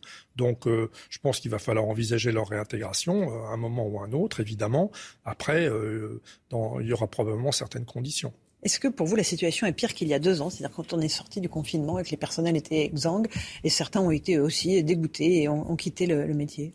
Oui, je pense que la situation est pire qu'il y a deux ans, effectivement, puisqu'il n'y a eu aucune amélioration euh, euh, en termes d'augmentation du nombre de médecins ou du nombre d'infirmières, et que le Covid euh, en a laissé quand même beaucoup au bord du chemin. Donc euh, effectivement, d'ailleurs on voit bien hein, les urgences qui ferment, il n'y avait pas ça il y a deux ans, euh, les maternités qui ferment non plus, euh, les déserts médicaux n'étaient pas aussi graves il y a deux ans. Donc oui, je pense que la situation s'est aggravée. Il y a une responsabilité de l'administration, donc du politique. Est-ce qu'il y a aussi une responsabilité à chercher du côté des médecins eux-mêmes? Enfin, du personnel de santé. Ben, je pense que oui, on doit aussi se, se, poser des questions euh, nous-mêmes. Euh, on ne peut pas passer notre temps à rejeter la faute sur les autres. On doit aussi euh, s'interroger, surtout nous en tant qu'universitaires, sur la manière dont on a sélectionné nos futurs médecins, sur la manière dont on les a formés et sur les débouchés qu'on leur a offerts. Après, c'est pas uniquement euh, à nous que revient ça. Hein, mais euh, euh, je pense qu'on doit se mettre autour d'une table et ça ne doit pas se passer uniquement au niveau du ministère de la Santé, mais que le ministère des Universités est concerné au plus haut chef. Vous évoquez entre les lignes la réforme du numerus clausus, c'est-à-dire le nombre de médecins qui chaque année peuvent passer la barrière de la première année. On s'est complètement planté sur ça? Oui, je pense qu'on s'est, je pense qu'on s'est complètement planté, qu'il faut remettre ça euh, dans le droit chemin. Euh, après, euh, là, vous voyez, ça relève du ministère des universités, ça ne relève pas du ministère de la santé. Donc, c'est bien un problème politique au sens large. Il faut former plus de médecins parce que sinon on va aller les chercher à l'étranger parce ah qu'on n'aura pas ah les moyens. Mais de toute façon, c'est évident. On a déjà commencé à aller les chercher à l'étranger depuis belle lurette. Hein, il faut mm. quand même être Et heureusement. Et heureusement, il y a des hôpitaux euh, en province qui ne fonctionnent que sur des médecins formés à l'étranger, alors qu'il y a des jeunes qui auraient voulu faire médecine et qui n'ont pas pu faire ce métier euh, à cause du numerus clausus, euh, d'un numerus clausus inadapté. Il faut vraiment qu'on se pose des questions. Ou alors, on décide de, de se reposer uniquement sur des médecins formés à l'étranger, mais j'espère qu'on n'en est pas arrivé là. Est-ce qu'il y a des raisons d'être un peu euh, positif, d'avoir euh, un peu d'espoir euh, à, la veille de, cet été qui s'annonce vraiment dangereux dans, les hôpitaux par manque de personnel? Est-ce qu'il y a des choses qui vont quand même bien? Non, vous ne les trouvez pas. Bah, c'est difficile de dire que les choses vont bien dans les hôpitaux alors qu'on est tous à se plaindre que les choses vont mal dans le monde de la médecine en général. Mais ce n'est pas uniquement les hôpitaux, là encore, hein, la médecine de ville souffre énormément. Avec les déserts médicaux Avec les déserts médicaux, et ça, ça retentit sur les malades qui sont de plus en plus mal pris en charge. Il faut quand même le dire. Finalement, les personnes qui vont payer l'addition, c'est les malades. Parce que les malades vont être de plus en plus mal pris en charge, à la fois en médecine de ville, puisqu'il y a des déserts médicaux un peu partout, et à la fois dans les hôpitaux, où ils vont avoir un problème d'accès aux hôpitaux, d'accès aux urgences des hôpitaux, euh, avec des fermetures de lits. Donc forcément, euh, au bout de la chaîne, c'est les malades qui vont trinquer. Quel message vous pourriez adresser au futur ou la future ministre de la Santé qui sera nommée cet après-midi? Bah, je pense que c'est un problème qui doit euh, remonter à la formation des médecins. Donc pas uniquement, euh, euh, ça ne concerne pas que le ministère de la Santé, comme on en a parlé tout à l'heure, mais ça concerne aussi le ministère des Universités. En fait, il faut remettre tout à plat, je pense. Pas uniquement le fonctionnement des hôpitaux. Donc un, un énième Ségur de la Santé ne suffira pas oui, le Ségur de la santé a été une bonne chose, mais bon, on est, on n'est pas, on s'est pas mis au niveau des autres pays européens et ça, crée un véritable problème pour l'ensemble des soignants. Merci beaucoup, professeur Combe, d'être venu ce matin nous éclairer sur la variole du singe de Covid et l'état des hôpitaux. À vous, Romain Desarts, pour la suite de la matinale. C'est News, il est 8h32. Merci à vous, Laurence Ferrari, et à votre invité, le professeur Éric Combe. À la une ce matin, ce drame hier en fin de journée à Plogoff, près de la Pointe du Rat, en Bretagne. Trois membres d'une même famille, les parents et un garçon de 12 ans, ont été emportés par une vague alors qu'ils se promenaient sur une digue. On sera dans un instant en direct avec le maire de Plogoff. Bonjour, monsieur le maire, et à tout de suite.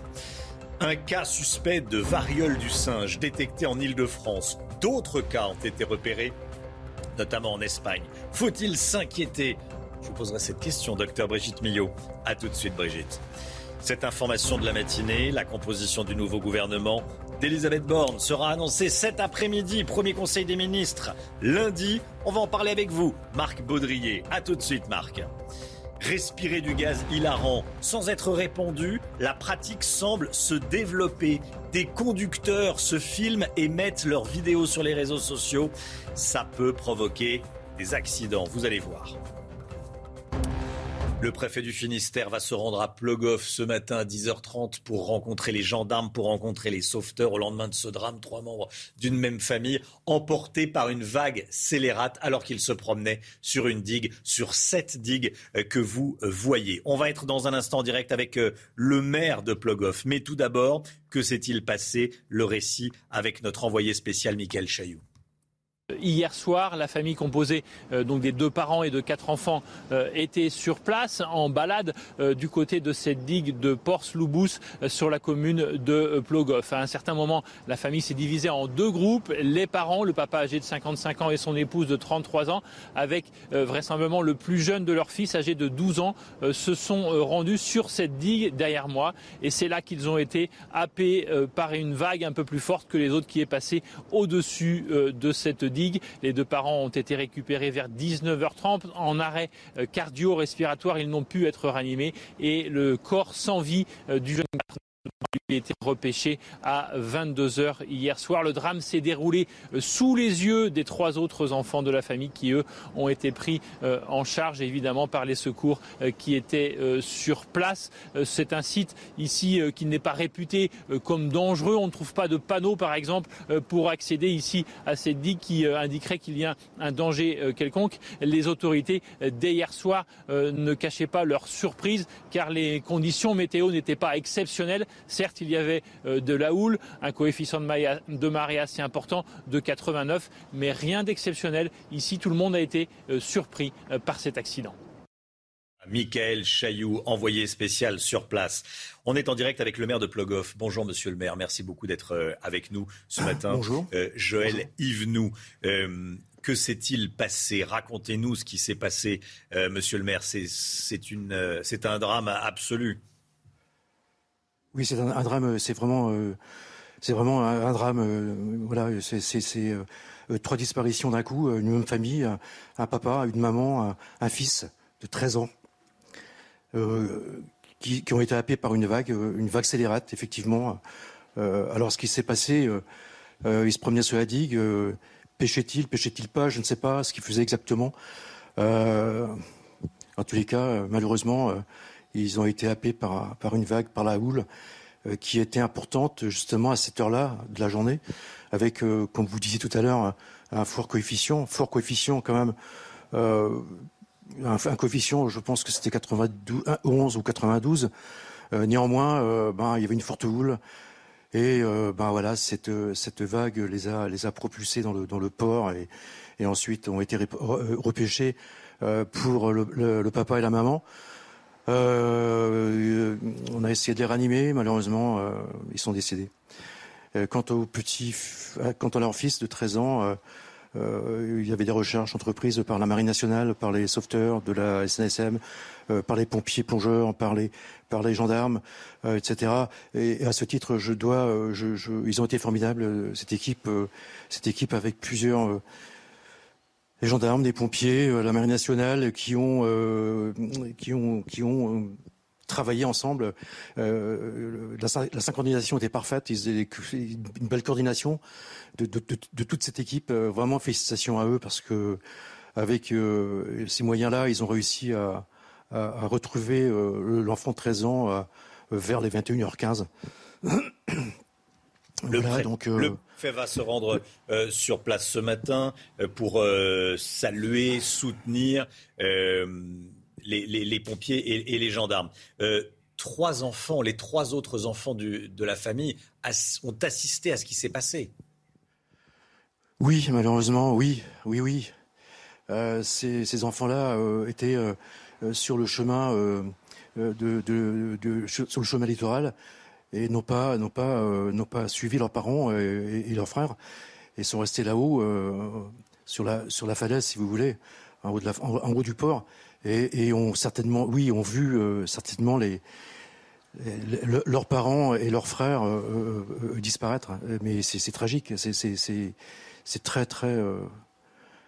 J'ai pas les mots là. Je, je 91 tout à l'heure, monsieur le maire. C'est fort 91, mais on monte beaucoup plus le autour du 15 août lors des fortes marées.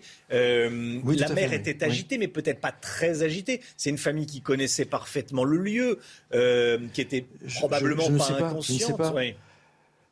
je ne sais pas parce que c'est une famille euh, qui qui est qui est originaire de, Lyon et qui ont qui sont installés à Audierne. Audierne, effectivement, Audierne c'est à 8 km de Plogoff. Je ne sais pas s'ils connaissaient vraiment les lieux. Euh, vraisemblablement oui, parce que bon, euh, ils ont dû passer quand même là plusieurs, plusieurs fois. Étant résident en Rodierne, je pense que connaître les lieux, euh, vous savez, c'est très dangereux. Alors moi, je, dis aux gens, attention, soyez extrêmement prudents, soyez prudents, parce qu'on joue pas avec on joue pas avec la mer. Hein. C'est très, c'est voilà, c'est voilà, je, je, et, malheureusement, c'est dangereux. Et puis, euh, les, les, les, trois autres enfants euh, sont pris en charge actuellement. Euh, la, la oui, famille, où sont-ils? Comment Alors, les enfants sont pris en charge par des, par des, par des psychologues? Oui, c'est ça. Ils sont à l'hôpital de Quimper actuellement. Merci beaucoup, Monsieur le maire, maire de Plogoff, Joël Yvenou. On est à présent avec Céline Tuccelli, porte-parole de la préfecture maritime de l'Atlantique. Merci beaucoup d'être euh, également en direct avec nous. Euh, on veut comprendre ce qui s'est passé. On parlait à l'instant de l'état de la mer. Euh, l'état de la mer n'était pas particulièrement agité, Céline Tuccelli, hier soir. Oui, bonjour. Effectivement, j'ai écouté ce qu'a dit monsieur le, maire Joël Yvenou. je vous confirme qu'il n'y avait pas d'alerte en cours. Euh, ceci dit, euh, ce type d'accident n'est malheureusement pas rare, hein, euh, puisque chaque année, nous, avons à déplorer des personnes qui sont emportées par, des lames. Et donc c'est un phénomène qui est finalement relativement fréquent sur les côtes sur les côtes bretonnes et sur les côtes du littoral atlantique en général. Et, donc on a finalement de, de la houle résiduelle suite à, à, du mauvais temps en mer. Et puis vous allez avoir un train de houle assez régulier avec des vagues pas forcément très hautes. Et puis au milieu de ces trains de houle, vous avez une ou deux vagues, euh, voilà, toutes les minutes ou toutes les deux minutes, qui est plus importante que les autres. Et donc euh, ce phénomène-là est assez méconnu des gens qui ne pratiquent pas, on va dire, le, le, milieu maritime de manière très très courante. Oui, c'est ça. Euh, merci beaucoup d'être avec nous en, en direct. J'ai une autre question à vous, à vous poser, euh, Céline Tuccelli. Euh, cette question, c'est celle-ci. Elle m'a été euh, soufflée par quelqu'un sur, sur Twitter qui regarde CNews. On peut imaginer que ce soit une, une vague scélérate qui a été provoquée par un, par un navire, un gros navire passé au large? euh, alors écoutez, je, pense que c'est impossible. Euh, D'une part, c'est impossible à, vérifier. Euh, d'autre part, le, phénomène en lui-même maritime de vagues scélérates, enfin, correspond à une, définition qui n'est pas celle-là. Hein. C'est plutôt des, phénomènes qui se produisent lors des, remontées de fond entre entre les, les, abysses et les, le plateau continental. Donc en général, c'est beaucoup plus loin de, des côtes. Et donc effectivement, si, si cette vague euh, a, causé ce, tragique accident, elle ne répond pas vraiment aux critères de, la définition de vague scélérate.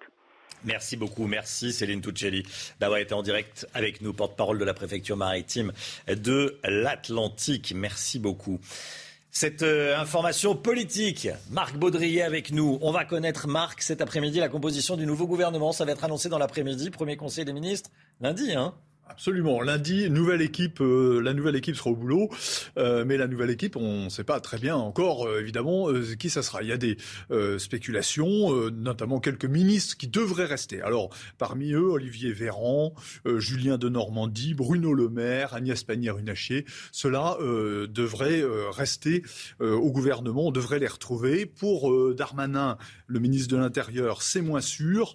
c'est moins sûr aussi pour Éric Dupont-Moretti, pour pour Marlène Schiappa, pour Jean-Michel Blanquer à l'éducation nationale. Euh, euh, il y a des, arrivants également. Gabriel Attal, par exemple, devrait hériter d'un grand ministère. Euh, et puis des interrogations. Est-ce que Damien Abad, qui vient de quitter LR, la présidence du groupe LR, et qui s'est mis en congé de son groupe hier, est-ce qu'il aura un Marocain, un secrétariat d'État ou un ministère? On ne sait pas très bien, on s'interroge. Est-ce qu'il y aura des personnalités de, issues de la société civile dans ce nouveau gouvernement? Aussi une question importante parce que ça marque euh, un ancrage et c'est des personnalités qu'on regarde beaucoup lorsqu'on regarde ces nouveaux gouvernements. Enfin, est-ce que ça sera un gouvernement resserré, comme c'est souvent le cas quand les gouvernements sont reconduits, ou est-ce que ce sera un gouvernement large? C'est aussi assez important. En tout cas, euh, il y a eu une très longue attente, presque un mois, euh, pour avoir la composition de, de ce gouvernement. donc, il est très attendu. Il risque aussi, évidemment, de décevoir si on a des personnalités qui sont très, comment dire, euh, qui ne font pas beaucoup l'événement et, qui, euh, et que les Français connaissent euh, très bien. C'est un enjeu pour cet après-midi. Marc Baudrier, merci beaucoup Marc. La santé, tout de suite, on va parler évidemment de la variole du singe, un cas suspect détecté en Ile-de-France. C'est tout de suite avec le Premier cas suspect de variole du singe détecté en France, en Ile-de-France. La Direction générale de la santé a envoyé un message à tous les médecins, tous les professionnels de santé. Vous l'avez reçu, euh, Brigitte, bien sûr. Un petit rappel sur cette maladie, Brigitte. Oui, c'est une maladie qui existe en fait depuis plusieurs années, hein, qui était essentiellement transmise de l'animal, euh, des rongeurs essentiellement, mais aussi des singes, de l'animal à l'homme. Euh, elle existe en Afrique de l'Ouest, en Centrafrique, mais on tombe pas de l'arbre. Quoi. Il, y a, eu des cas en 2021, il y a eu trois cas au Royaume-Uni, il y a eu des cas aux, États-Unis, mais c'est vrai que là, euh, ce qui la distingue des autres cas qu'il y avait avant, c'est qu'on a tout à coup une augmentation assez rapide du nombre de cas. Le premier cas a été détecté au Royaume-Uni le 6 mai, et on est déjà, on a multiplié, on a multiplié par quatre le nombre de cas. Donc on le voit, ça va assez vite. Alors on va rappeler un petit peu ce qu'est cette variole du singe. Euh, c'est une maladie, c'est une virose, donc c'est un virus transmis par un virus. Alors, on a dans les premiers signes des symptômes qui sont pas très caractéristiques finalement. C'est là la difficulté, c'est que c'est un peu les symptômes d'une grippe. On a une fièvre, une fièvre assez élevée on a euh, des maux de tête, on a, mais euh, ce qui est un peu plus caractéristique, c'est qu'on a des ganglions assez importants. Vous savez, des ganglions au niveau de la gorge, on a des douleurs musculaires en bas du dos essentiellement, et j'allais dire heureusement, assez rapidement, on a la phase éruptive de la maladie euh, je rappelle que variole, varus, ça veut dire euh, pustule. Hein. Euh, donc, on a au début des petites taches sur la peau. Essentiellement, ça commence généralement par le visage. On peut en avoir sur la paume des mains, sur la plante des pieds. Ça peut généraliser à tout le corps. donc, au début, des petites macules. Après, ça va un petit peu se surélever. Après, ça va faire des pustules. Après, ça va faire des vésicules des vésicules plus grosses que celles de la varicelle. Attention, il ne faut pas non plus que dès qu'il y a une varicelle, on se dise oh là là, euh, c'est la variole du singe. on fait hmm. attention. Des, des, pustules et ensuite des croûtes. Et tout ça, ça dure, on va dire, maximum 21 jours. Euh, dans la plupart des cas, c'est bénin. On va rappeler que tous les cas qui ont été identifiés, que ce soit en Espagne, au Portugal, euh, tout le monde va bien. Il n'y a pas eu du, de, de, problème. Hein. C'est une maladie bénigne qui guérit seule dans la plupart des cas. C'est vrai que en Afrique, où elle touche, euh, il y a deux variants différents en Afrique. Le variant euh, centrafricain, où là, il y a une mortalité un peu plus importante, et le variant de d'Afrique de l'Ouest, où là, il y a une mortalité à 1%, ce sont essentiellement des enfants et des personnes avec des problèmes d'immunité. Mais pour l'instant, dans tous les autres cas que l'on a eus, sur tous les autres continents, il n'y a pas eu de problème. Mais c'est vrai qu'on ne la connaît pas encore très très bien. Ce qui est sûr, c'est qu'il va falloir, comme la transmission se fait par les lésions essentiellement, les lésions sont pleines de virus. Hein. Et donc, ça se fait essentiellement par les lésions, mais aussi par les fluides corporels. On peut avoir quelques euh, transmissions par les sécrétions respiratoires infectées, mais comme ce sont des, sécrétions un peu lourdes, en fait, il faut une transmission très proche. Hein. C'est pour ça que ce sont vraiment des contacts rapprochés. Il n'y a pas d'aérosolisation. Euh, comme avec un, autre virus bien connu. Auquel on, on pense effectivement. Donc, le fait qu'il n'y ait pas cette aérosolisation, le fait qu'il y ait des symptômes assez rapidement, ça, permet de limiter évidemment la transmission.